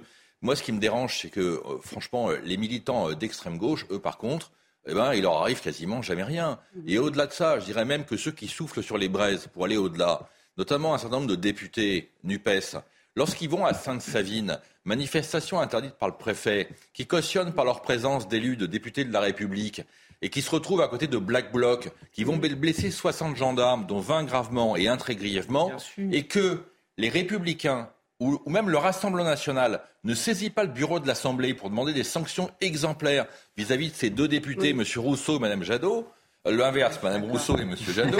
Ah, si vous commencez à mélanger les deux, ça va être compliqué, révélateur, mais c'est vrai qu'avec tout le, wokisme ambiant, on s'y perd parfois. La réalité, c'est que, voilà, donc on, se focalise sur le risque d'extrême droite, mais l'extrême gauche, et c'est l'extrême gauche qui aujourd'hui crée les troubles à l'ordre public. C'est pas l'extrême droite, je suis désolé. Euh, vous avez raison, Marc. Hein. je crois que c'est insupportable deux poids, deux mesures. Et sinon, on n'est plus audible et, et les, les, les, Français ne peuvent que sentir qu'il y a un sentiment d'injustice qui est fait. donc c'est pour ça qu'il faut les renvoyer, les extrêmes, l'ultra-gauche ou l'ultra-droite dos à dos. Mais ce qui peut être aussi inquiétant aujourd'hui, c'est le fait qu'il y a des excuses de l'ultra, qu'on excuse l'ultra-gauche. On peut donner donner en fait des signes pour qu'il y ait une reconstruction de l'ultra-droite et notamment des skinettes qu'on a connus dans les années 80. Bon, euh, Xavier Barret, euh, j'ai une image pour vous. Ah. Regardez, parce qu'on va revenir au football, parce que ah c'est vrai, on s'est un petit peu écarté, mais c'est aussi ça l'actualité malheureusement. On va aller du côté de la Baule, une des plus belles plages euh, d'Europe. Regardez ce qu'ils ont fait. L'esprit des Bleus Regardez, ça a été, ça fait 100 mètres de long, 45 mètres de large. Ça a été réalisé par le beach artiste Frédéric Cadorel. Euh, c'est très beau et tout ça a été fait à l'aide d'un Ah, râteau. Regardez, c'est beau quand même. hein. Alors c'est une œuvre éphémère parce que la mer, C'est à marée basse, là. c'est à marée basse. Ouais, ça va Regardez comme c'est beau. Il faisait un temps Ouais. magnifique. C'était hier. Mm. Voilà, je voulais euh, qu'on termine cette page football euh, sur cette image un peu positive parce que c'est aussi ça et c'est important aussi de montrer ces belles images. Euh, pour refermer cette page, rendez-vous cet après-midi à 14h sur CNews pour 120 minutes en bleu, émission 100% foot euh, pour cette Coupe du Monde et qui sera présentée par Patrice Boisfer. Et j'en profite pour saluer Lionel Rousseau qui devait présenter cette émission, qui est au fond de son lit. Nous le saluons, Lionel, mais il sera là demain. Je pense qu'il sera là demain. Voilà. On va changer de sujet. On va prendre la direction de Vaux-en-Velin. La tristesse et la colère à Vaux-en-Velin. 24 heures après cet incendie qui a ravagé, qui a ravagé pardon, un immeuble de 7 étages avec ce bilan atroce que je rappelle 10 personnes tuées, dont 5 enfants. Les dernières informations avec notre envoyé spécial Marine Sabourin. Beaucoup d'émotions encore aujourd'hui à Vaux-en-Velin. La mairie a mis à disposition un livre de condoléances disponible de 10h à 16h. Elle a interrompu les collectes de dons puisqu'il y a eu énormément euh, de dons hier alimentaires, des couvertures, euh, des plaides. Alors euh, hier, nous avons échangé avec ces habitants, ces habitants qui nous racontaient les images qu'ils avaient vues, les cris qu'ils avaient entendus. Certains nous disaient qu'ils avaient vu une voisine se jeter avec son enfant du quatrième étage pour essayer de se sauver des flammes. Donc encore beaucoup d'émotions et de colère hein, puisque les habitants nous expliquaient se en insécurité dans leur euh, quartier. Gérald Darmanin expliquait qu'il y avait eu 25 interpellations depuis le début de l'année et que le soir de l'incendie, il y avait eu des interpellations de trafiquants de drogue. Et je dois préciser euh, qu'un rassemblement silencieux se tiendra cet après-midi à 15h, place de Nation, à Vaux-en-Velin, en hommage évidemment aux victimes. Marc Varno, on ne sait rien encore ni sur l'origine évidemment de, de cet incendie. Il y a beaucoup de supputations, l'enquête est en cours. Beaucoup de supputations, mais c'est vrai que dans un pays comme la France, lorsqu'un incendie fait, de nombreuses victimes, de nombreux morts, euh, il y a toujours des, raisons, euh, des, raisons particulières. C'est soit effectivement criminel, soit, euh, soit que dans l'immeuble, les normes de sécurité n'étaient pas respectées. hein. On est un pays dans lequel il y a des centaines de milliers de normes, et malheureusement, malheureusement, bien souvent, elles ne sont pas respectées. Moi, dans la ville dans laquelle je vis, il y a eu un incendie terrible il y a, une vingtaine d'années, dans lequel cinq pompiers sont malheureusement décédés. Euh, ils sont décédés parce qu'il y a eu une explosion de gaz. Et donc le monde parfait euh, dans lequel on, espère vivre, un monde dans lequel il n'y a pas de victimes, il n'y a pas de morts, il n'y a pas d'accidents, ben, malheureusement ça n'existe pas. Et c'est vrai que dans un pays comme la France, 67 millions d'habitants, et ben, un drame comme celui de Vaux-en-Velin, pardonnez-moi, mais malheureusement c'est inévitable. Et je crois qu'il faut aussi euh, il faut aussi l'admettre. Maintenant, évidemment, c'est terrible pour les gens et c'est terrible pour tout le monde, mais malheureusement, c'est partie du monde dans lequel on vit ça. aussi. Et il faut, vraiment rendre, il faut vraiment rendre hommage à nos pompiers. Il y a en France plus de 250 000 pompiers et 80% de ces pompiers sont des pompiers volontaires. Ce ne sont pas des pompiers professionnels. Il y a 44 000 femmes pompiers. On n'insiste pas assez euh, sur ce fait. Il y a plus de 4 millions d'interventions par an et ces pompiers sont prêts à risquer leur vie pour sauver la vie des autres. Et quand je vois que dans certains quartiers, on les accueille très mal, moi, ça m'a toujours estomaqué. Donc rendons hommage à nos pompiers. Ils font un travail formidable et tout simplement, merci à eux. Oui, quand vous avez l'occasion de les voir, euh, quand vous avez l'occasion de les voir intervenir, ça m'est arrivé plusieurs fois, plusieurs fois récemment. Ils sont extrêmement, alors à Paris, ils sont militaires, mais ils sont extrêmement professionnels. Bien Ils sûr. sont très techniques. euh, ils sont extrêmement courageux. Et donc, euh, encore une fois, quand on voit un, un drame comme celui de Vaux-en-Velin, je veux dire, ça, ça- ça ne fait qu'interroger, se dire, bah, ils ont dû sans doute rien pu, rien pu faire. Et ils sont intervenus très rapidement, on l'évoquait Oui, hier et- sur ce et- plateau, hein, ils sont intervenus en et- 12 minutes. Hein, je si, effectivement, ils le étaient sur place. hein. le rez-de-chaussée est le en feu, l'immeuble est sur place. Alors on ne sait pas encore, hein, Marc, si c'est parti du rez-de-chaussée ou pas. Les, les- les habitants aussi disent que c'est qu'ils ont vu la fumée. Ils ont vu la fumée, oui, oui, mais on n'a aucun euh, pour le moment. euh, Moi, moi je, je voulais juste euh, rebondir sur ce que dit Marc, mais c'est vrai que, bon, euh, lors de ce drame, c'est aussi l'occasion de, de- de voir, d'en tirer un peu les, les enseignements, si je puis dire.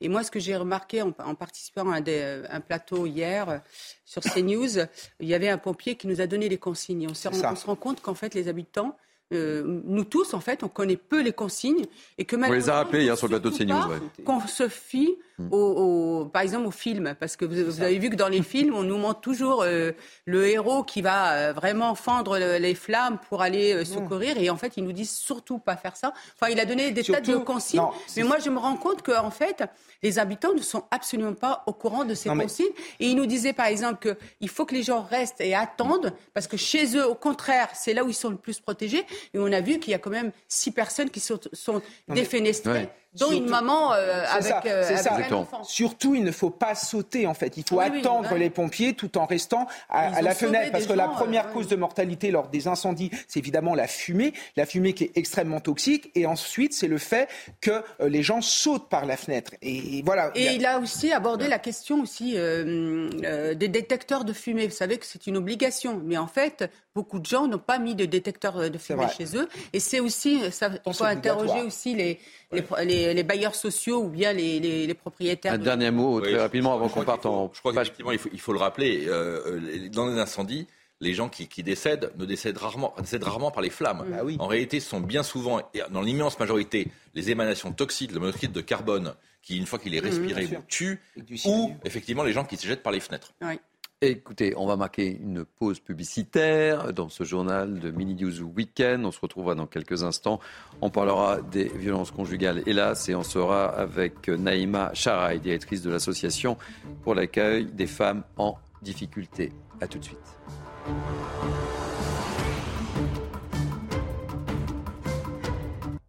Il est 13h30, vous êtes bien sur CNews, c'est Mini News Weekend, le grand journal de la mi-journée. C'est la dernière ligne droite, mais tout de suite un rappel des titres avec Mathieu Devez. Un campement de migrants démantelé dans le nord de Paris. 771 personnes, principalement des Afghans, ont été mises à l'abri hier. L'État a réquisitionné des gymnases et des hôtels en région parisienne et en province. La préfecture justifie cette troisième opération coup sur coup par le déclenchement du plan Grand Froid. Six mois de retard supplémentaire pour l'EPR de Flamanville. Ce nouveau délai est dû à la révision de procédure de traitement de 150 soudures. Le réacteur nucléaire ne démarrera pas avant le printemps 2024 avec un nouveau surcoût de 500 millions d'euros. La circulation des trains sera légèrement perturbée ce week-end. Une trentaine de TGV sur 650 seront supprimés. L'impact concernera surtout le TGV Atlantique. La raison, un mouvement de grève des aiguilleurs de la SNCF. Voilà, on se retrouve pour la dernière ligne droite avec euh, ma team euh, de ce samedi, Naïma M. Fadel, Kevin Bossuet, Marc Varno et Xavier Barret, journaliste de sport, j'ai bien noté. Euh, les violences conjugales toujours plus nombreuses depuis 2016. On en parlait tout à l'heure. Les signalements à la police ont quasiment doublé selon les chiffres du ministère de l'Intérieur. Bien sûr, il s'agit essentiellement de violences faites aux femmes. La lutte contre ces violences était pourtant une priorité affichée du gouvernement. On en a beaucoup parlé sur l'antenne de CNews. C'était la grande cause du premier quinquennat d'Emmanuel Macron. Et, ce matin, je propose de, partager le témoignage de, Lydie, victime de violences conjugales. Le récit est signé de Solène Boulan. On en parle juste après. C'est en 2010 que Lydie rencontre son ancien compagnon, celui qu'elle décrit comme le prince charmant. Il était euh, galant, euh, il m'ouvrait la porte. Quand on avait rendez-vous, il l'a refermé, euh, il était bien éduqué. Très présent, l'homme l'appelle régulièrement, se rend sur son lieu de travail, puis les épisodes de violence se multiplient, mais Lydie pardonne malgré elle. Il y a une espèce de gêne qui s'installe, de honte. C'est comme si je voulais disparaître. Jusqu'à ce jour où, alors qu'elle est enceinte, son compagnon s'acharne sur son visage. Quand je me suis relevée, que j'ai vu mon visage dans le miroir, j'ai poussé un hurlement. Là, je, pense que ça, dans ma tête, ça, a chamboulé beaucoup de choses. Durant sa relation, Lydie porte plainte quatre fois avant de se rétracter par peur de représailles. Puis elle bénéficie de plusieurs ordonnances de protection que son ex ne respecte pas. Il a continué à venir autour de chez moi. Il a quand même été borné 300 euh, fois autour de chez moi. Après leur séparation, son fils reçoit plusieurs coups de poing alors qu'il est chez son père. Ce dernier écope d'un simple rappel à la loi. Depuis, Lydie refuse de confier ses enfants à leur père et a demandé une obligation de soins, décision qui doit intervenir en février. Voilà, avant d'en débattre avec mes, grands témoins, je vous propose de retrouver tout de suite Naïma Charaï, qui est directrice de l'association pour l'accueil des femmes en difficulté. Soyez la, bienvenue sur, euh, sur CNews, chère Naïma Charaï. Quel est votre constat? On en est où? Je l'évoquais euh, en évoquant justement ce, témoignage. C'était euh, la grande cause du premier quinquennat d'Emmanuel Macron. Quel est votre ressenti quand on, vous avez écouté et entendu le témoignage de Lydie? Bah, c'est terrifiant. Euh, ça fait de très nombreuses années que les associations en fait réclament un grand plan contre les violences en fait conjugales. On le voit depuis maintenant plus de cinq ans avec euh, MeToo et Balance ton port, où on a euh, un certain nombre en fait, de femmes qui témoignent des violences qu'elles subissent euh, au quotidien. Le rapport et les chiffres là que vous indiquez, qui ont été publiés par le ministère de l'Intérieur, nous indiquent qu'il y a plus de 200 000 femmes qui ont été victimes de, de, violences conjugales dans le courant de l'année 2021. Ça veut dire en fait une augmentation de 20%. Mais lorsqu'on regarde aussi le rapport qui a été publié par le ministère de l'Intérieur il y a quelques semaine de cela, euh, qui indique que 122 femmes ont été victimes de féminicide, donc c'est une augmentation de 20% par rapport à l'année 2020. Voilà, au-delà de ces chiffres qui sont glaçants, c'est des réalités quotidiennes qui sont terrifiantes.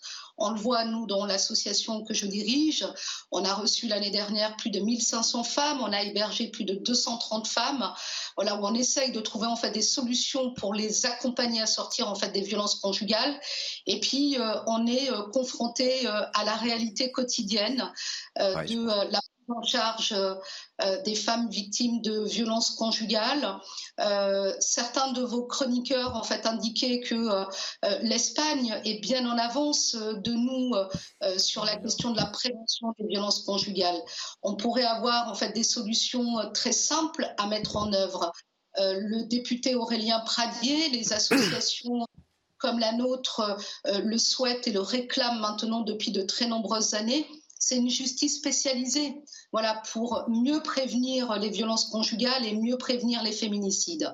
Je vous garde avec nous, euh, Naïma et euh, et on, fait le débat avec mes grands témoins. Marc Varno, c'est un échec, parce que c'était une priorité, je le rappelais, c'était une priorité euh, du gouvernement Macron. Alors, je ne sais pas si... Échec ou pas? Oui et non. C'est oui et non. Oui et non. D'abord, le, premier, la, première chose, c'est que les violences faites aux femmes aujourd'hui, on parle d'une augmentation de 20 euh, c'est pas tout à fait comme ça, à mon avis, qu'il faut voir les chiffres. Euh, la réalité, c'est qu'il y a une femme sur quatre qui porte plainte. Ça veut dire qu'il n'y a pas 200 000 femmes qui, portent plainte, mais il y en a 600 000 qui portent sans doute pas plainte. Donc c'est-à-dire que le, phénomène est beaucoup plus important que le chiffre qui est annoncé. On parle quand même potentiellement de 800 000 cas, ce qui est absolument gigantesque. C'est vrai que la France a peu de moyens. L'exemple de l'Espagne est excellent. Ils ont des maisons spécialisées qui, permettent, ce matin, qui permettent aux femmes qui sont victimes de violences conjugales d'être hébergées. Beaucoup de femmes ne quittent pas le domicile conjugal parce qu'elles n'en ont pas les moyens. Et donc, résultat, ce, nombre colossal de plaintes vient aussi du fait que les femmes ne quittant pas le domicile conjugal, elles vont reporter plainte, reporter plainte, reporter plainte. Et donc on voit bien que le phénomène de la violence conjugale est un phénomène dans lequel l'issue n'est jamais rose. Et donc euh, effectivement, une justice spécialisée, pourquoi pas, une simplification des procédures, pourquoi pas, mais c'est toujours pareil. C'est un problème de moyens. Non, mais la question aussi, effectivement, euh, l'Espagne, c'est un milliard d'euros qui ont été débloqués pour euh, cette lutte contre les violences faites aux femmes. C'est effectivement, comme disait Kevin, euh, des magistrats et des juridictions spécialisées. Donc, il n'y a, pas cette attente comme, comme, comme en France. Et puis, je pense aussi qu'il y a un maillage, encore une fois, qui est fait au niveau national. Et c'est ce qui nous manque ici. Moi, si j'entends bien Madame Charaille, c'est qu'elle est sur Paris, si j'ai bien compris, mais mais quid des autres villes en province et notamment de la ruralité? Après, il y a la question aussi de la sensibilisation des jeunes filles très tôt pour qu'il euh, n'y ait pas cette espèce de normalité de, de, la violence, parce que c'est ça qu'on inculque aussi. Naïma euh, vous souhaitez intervenir? Oui, pas du tout. Euh, notre association est girondine et je suis euh, ah, bordelaise. D'accord. Donc euh, le maillage territorial, euh, notre association fait partie de la Fédération nationale Solidarité Femmes. Vous savez, euh, la, fédération qui gère en fait le 39-19. Les associations, elles sont existantes en fait sur le territoire. C'est pas tellement la problématique en fait du maillage territorial, c'est la question en fait des moyens qui sont dédiés pour accompagner les femmes victimes de violences conjugales. Il y a le président de la République et je, je salue en tout cas cette annonce qui a été faite pour le 25 novembre lors de la journée pour l'élimination des violences violences intrafamiliales et conjugales, ils ont annoncé le pacte Nouveau Départ. Et nous, ce qu'on dit, c'est chiche, faisons-le, expérimentons ici sur le département de la Gironde et partout en fait sur le territoire national. C'est une possibilité qui est donnée en fait aux femmes de pouvoir accéder à leurs droits, c'est-à-dire l'ouverture, par exemple, d'un numéro de sécurité sociale. On ne l'indique pas en fait suffisamment. Les violences conjugales, elles sont bien évidemment, en fait, c'est des violences physiques, mais elles peuvent être aussi sociales, économiques, psychologiques, sexuelles. Donc il faut un accompagnement global. La possibilité d'ouvrir des, droits sur un lieu ressource, euh, je pense que c'est une annonce en fait importante qui a été faite par le président de la République et la première ministre. Et nous, les associations, en fait, nous demandons à l'expérimenter sur les territoires pour que chaque femme qui se saisisse, en tout cas, euh, d'une structure comme la nôtre, puisse avoir en fait des droits ouverts et sortir enfin des violences. Naïma, j'ai une, question à vous poser et, Kevin Bossuet souhaite prendre la parole aussi, mais quid des, bracelets anti-rapprochement qui ont été mis en place par, mis en place par les autorités? C'est efficace ou pas alors, c'est accessoire, j'allais dire.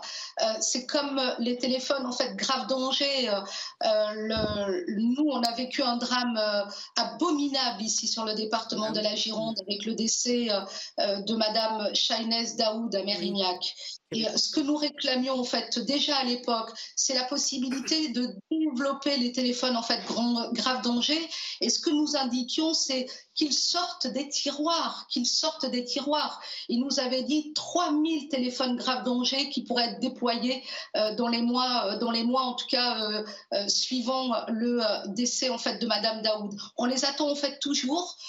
donc voilà, il y a des outils efficaces une justice spécialisée, la possibilité d'octroyer à des femmes des téléphones grave danger pour que lorsqu'elles sont menacées par leur conjoint ou leur ex-conjoint, elles aient la possibilité de téléphoner aux forces de l'ordre qui puissent intervenir en fait dans les minutes où elles sont menacées ou agressées pour permettre en tout cas à ces femmes de sortir des violences conjugales. Merci euh, beaucoup pour ce témoignage, Naïma Charaï. Un mot, euh, Kevin Bossuet En écoutant le très bon témoignage de Naïma Charaï, je me disais qu'à l'éducation nationale, et nous, professeurs, nous avons beaucoup de choses à faire.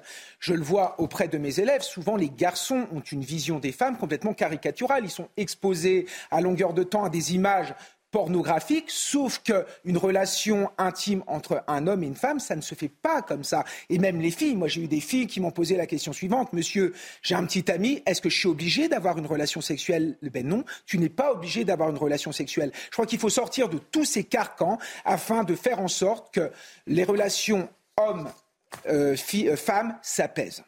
Dernier mot, euh, Marc, sur le sujet ou pas? Oui, non, je suis, je suis, je suis entièrement d'accord, mais c'est toujours, toujours un problème de moyens. C'est-à-dire que lorsque vous avez un mari violent qui se rapproche euh, de, qui se rapproche de, son épouse, de sa femme, vous pouvez donner un téléphone grave danger à la femme. Si, premièrement, les forces de l'ordre mettent une demi-heure à arriver, bah, elle peut peut-être décéder entre-temps. Et puis, si le, mari qui s'est rapproché, malgré une interdiction, il ne va pas en prison directement, ça sert à quoi? Bah, rien. Allez, on va changer de sujet. On va parler des migrants. Hier matin, les forces de l'ordre ont mené une énième opération d'évacuation du camp de migrants du boulevard de la Chapelle à Paris. On n'est pas loin de la 20e opération sur le même campement, la troisième en moins de deux mois. Explication, Alexis Vallée. Ce campement, porte de la Chapelle dans la capitale, n'existe plus à présent. Il a été démantelé hier matin par la préfecture de police de Paris.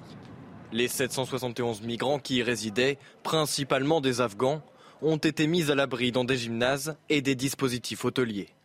60 personnes ont été confiées aux soins d'associations, les autres dispatchées sur le territoire français. Le préfet de police est périodiquement amené, euh, quel que soit le gouvernement, à évacuer ces migrants euh, dont la présence finit par être insupportable aux riverains et une fois qu'ils ont été évacués, il faut ensuite les mettre à l'abri. Voici dans le détail comment seront répartis ces migrants. Près de la moitié restera en région parisienne. Quelle que soit la destination, tous les déplacements se feront en bus. On règle un problème qui est celui de leur présence massive à certains endroits de la capitale avec, comme je l'ai dit, tous les, tous les inconvénients pour les, les riverains. Pour le reste, c'est-à-dire euh, pour les problèmes de, d'hébergement dans la durée. Euh, on ne fait que déplacer le problème. Selon une source policière, aucun refus de prise en charge n'a été enregistré. Petite réaction, euh, Marc Varno, c'est la énième évacuation. On en parle, on en parle et on en parle. Oui. C'est euh, devenu, euh, devenu un ultra bis repetita. Je crois que. Oui, c'est ce que je suis en train de vous dire. En fait, ils, vont, ils risquent de revenir, en fait. Tous les 15 jours, on évacue un camp de migrants. Bon, je crois qu'il va falloir tôt ou tard euh, songer réellement à verrouiller les frontières sérieusement, parce qu'on ne peut pas continuer comme ça. Je veux dire, encore une fois, dans un pays dans lequel euh, vous avez 10 euh, millions de pauvres et 4 millions de Français mal logés et 4 millions d'ultra pauvres, on ne peut pas continuer à avoir des migrants qui arrivent par centaines et pour, qui, et pour lesquels les associations forcent la prise en charge. C'est plus acceptable. C'est plus acceptable. C'est plus acceptable pour Paris non plus d'avoir systématiquement comme ça euh, des, un look tiers-monde dans un certain nombre de quartiers du nord et de l'est de Paris, d'avoir des habitants qui peuvent plus vivre. Enfin, cette situation est insupportable. Non, puis les, ces ONG, il euh, ne faut pas oublier qu'elles sont euh, financées par l'État. Donc euh, l'État finance euh, grassement des associations. Oui, euh, l'État et les collectivités, mais l'État aussi, hein, c'est des ONG et c'est ça qui est terrible. Et vous savez que quand ces migrants arrivent, il y a des dispositions effectivement de tentes, de vêtements, etc. En tout cas, bon, il y a aussi un accueil d'indignité aussi. Ça, hein, ça on ne peut pas non, plus ignorer que c'est pas digne de la France de, de faire croire que que la France est un Eldorado. Ce n'est plus possible. Et c'est pour ça que c'est un leurre de laisser ces gens-là euh, venir en France et cet appel d'air, en fait, en raison de notre droit. Parce que vous savez que le délit euh, d'entrée et d'installation en France a été supprimé par euh, la bah, circulaire Valls. Et, on se mord, excusez-moi, c'est le serpent qui se mord la queue. Donc, donc c'est sans fin, d'autant plus que ces gens-là, bon, voilà, ils ont envie d'Europe, de, ils ont envie de France, et donc du, du, coup, ils alimentent aussi des réseaux de passeurs avec aussi bah, pour ces pauvres gens. je pense qu'on pourrait prendre déjà une première mesure. C'est que toutes ces associations qui, font des, ont des activités qui sont illégales et qui sont financées par des collectivités publiques, la première décision, c'est d'interdire aux collectivités publiques de financer des associations en dehors de leur juridiction. Une mairie finance une association dans sa ville, un département finance dans le département, une région dans la région. Mais enfin, quand on voit le nombre de villes qui financent par exemple SOS Méditerranée, qui sont aujourd'hui le, premier financier des SOS Méditerranée, la mairie de Paris, de Nantes, de Rennes, enfin, etc., etc. Mais c'est proprement inadmissible. Allez, on va changer de sujet et je vous propose de prendre la direction de l'Iran. Pourquoi? Parce que ce qui se passe en Iran est, catastrophique. La, répression s'accélère, la cruauté du régime s'abat sur la jeunesse. Deux hommes, deux hommes de seulement 23 ans, ont été pendus euh, ces derniers jours pour inimitié à l'égard de Dieu. Il faisait évidemment partie des milliers de personnes descendues dans la rue ces dernières semaines. Et malheureusement, le régime ne s'arrête pas là, Harold Iman. Absolument. Euh, ce matin même, on découvre que l'avocat des journalistes qui avait rendu public la mort de la jeune Massa Amini le 16 septembre, cet avocat a été arrêté. Donc euh, la répression est très forte euh, de la part du régime qui tire très facilement sur des, des manifestants à balles réelles, dans la figure, euh, euh, sur les pieds, euh, apparemment aussi sur les parties génitales des femmes. Euh, c'est rapporté dans le journal britannique The Guardian. Euh, les familles sont intimidées et euh, selon l'organisation des droits de l'homme Iran Human Rights, depuis le début des manifestations du 16 septembre, eh bien, on est à plus de 450 morts. On est à 11 condamnations à mort dont quatre enfants et euh, deux pendaisons, vous, vous, le disiez. Ce sont des euh, pendaisons surprises, elles ne sont pas annoncées à la famille et on a eu la première pendaison euh, du jeune Majid Reza Ranavard à l'aube avec un petit groupe de supporters du régime sur la place publique. Harold Iman et Xavier Barret, vous avez une précision à nous donner parce qu'en fait, même le football n'est pas épargné par le régime iranien. N'échappe pas effectivement à cette répression. Il y a euh, Amir Nasser Azadani, un milieu de terrain de 26 ans, qui a été arrêté et qui est euh, menacé de peine de mort aussi pour avoir manifesté contre euh, la répression du régime iranien.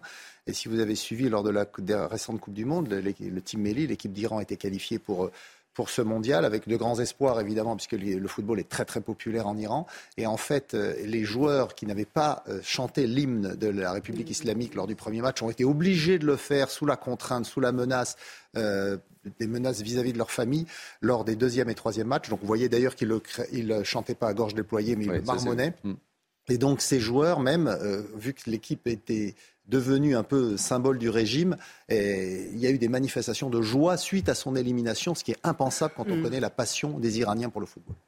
Euh, des interventions sont en cours pour établir l'électricité euh, en Ukraine. Hier, 74 missiles russes ont été tirés par la Russie. Ils ont détruit des réseaux et des transformateurs électriques. Kiev et 14 régions sont touchées par des coupures de courant ou d'eau, l'Union européenne dénonce des crimes de guerre. Et puis je voudrais également vous donner cette information, on en a beaucoup parlé, le nouveau propriétaire de Twitter, Elon Musk, a annoncé euh, tard hier soir qu'il allait euh, rétablir les comptes suspendus de plusieurs journalistes sur ce réseau social après les avoir accusés de mettre en danger sa famille. Voilà. Jean Messia va être heureux. Oui. Jean Messia va être heureux. C'est pour Jean, en effet. Allez. Il a été, il a été banni. C'est le dernier sujet de ce journal. Et avec euh, François Epp, on a décidé jusqu'à la fin de l'année de vous proposer quelques petites balades. Vous êtes dans un beau décor, mon cher Marc. C'est spécialement pour vous.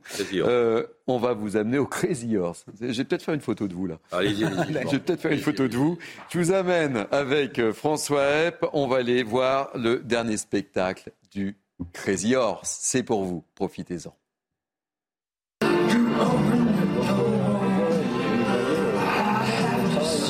Chorégraphie soignée, en tenue légère, voire absente.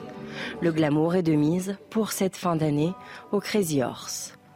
Pour de nombreuses danseuses, c'est une première, pas de quoi les intimider dans ce lieu emblématique. Il n'y a pas plus de pression, j'irais plus euh, d'excitation euh, pour euh, la nouvelle année et de, voir les gens, de pouvoir célébrer les fêtes avec eux. C'est un plaisir de, vivre une expérience comme ça, de faire rêver déjà quotidiennement les gens qui viennent voir le Crazy Horse. C'est encore plus un jour de fête, c'est spécial pour eux.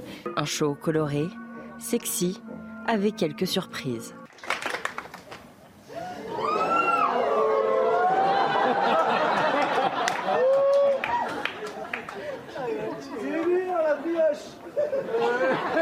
Un spectacle millimétré, à la seconde près, jusqu'au 12 coups de minuit. Les shows de fin d'année, c'est toujours beaucoup de stress, beaucoup de joie et beaucoup de stress. Et on prépare toujours une petite surprise pour la fin de ce spectacle qui tombe pile à minuit. Nous trouvons que c'est très très très important. Si comme ces spectateurs, le show vous séduit, dépêchez-vous de réserver, car en cette fin d'année, le Crazy Horse annonce déjà être presque complet. Bon, Marc Varno. Oui. Vous avez pris votre ticket pour aller au Crazy Horse? Écoutez, puisque vous allez me l'offrir, on ira ensemble. c'est gentil. Ah, vous êtes comme ça. C'est gentil, c'est gentil. Mais enfin, effectivement, c'est une bonne façon de fêter, fêter la fin de l'année, non? On en a besoin, non? Voilà, on va, on, va, on va quand même se détendre un peu. Xavier Barret euh, ça vous a donné envie? on a, on a, des jeunes femmes qui ont plutôt un look euh, garde anglaise. Je préférais qu'elles soient euh, dans une tenue plus euh, française ou républicaine pour fêter peut-être la troisième étoile des Bleus. Ah Neymar. Oh, écoutez, c'est très très beau. Hein, Je ne sais pas si j'aurai l'occasion d'y aller, mais en tout cas, c'est magnifique. Kevin. je crois que je vais plutôt aller au match de foot. Oh là là là là là. Bon, on ira tous les deux. Hein. Bon, on ira tous les deux. Vous voulez pas venir avec nous Vous direz. Bon, eh bien écoutez, fin de ce Mini News Weekend. Merci de votre grande fidélité à ce rendez-vous. Ça nous fait très plaisir. Merci à nos grands témoins. Merci Namem Fadel. Merci Kevin Bossuet. Merci Marc Varno. Merci Xavier Barret. C'est une première. C'est un plaisir de vous avoir sur le plateau. Vos éclairages étaient pertinents. Euh, merci à François Epp. Euh, je sais pas, on va, on va voir où on amène nos invités la prochaine fois. François, il faut qu'on y réfléchisse. Merci à David Brunet. Euh, merci à Anne-Isabelle Telet qui m'ont aidé à préparer ces 2h30 d'infos. Merci à Jacques Sanchez et à Barbara Delade à la promotion. Merci aux équipes en régie. Et puis tout de suite, je vous l'ai dit, émission spéciale 120 minutes en bleu, une émission 100% foot présentée par Patrice faire Passez une belle après-midi. Ça va être très foot. Et puis, allez les Bleus. Allez, le Maroc aussi. Oui, allez le Maroc. Vive la France et vive le Maroc. Voilà. ça sera le mot de la fin. Et moi, je vous donne rendez-vous demain dès 11h pour Midi 12 Week-end. Bel après-midi. Bye bye.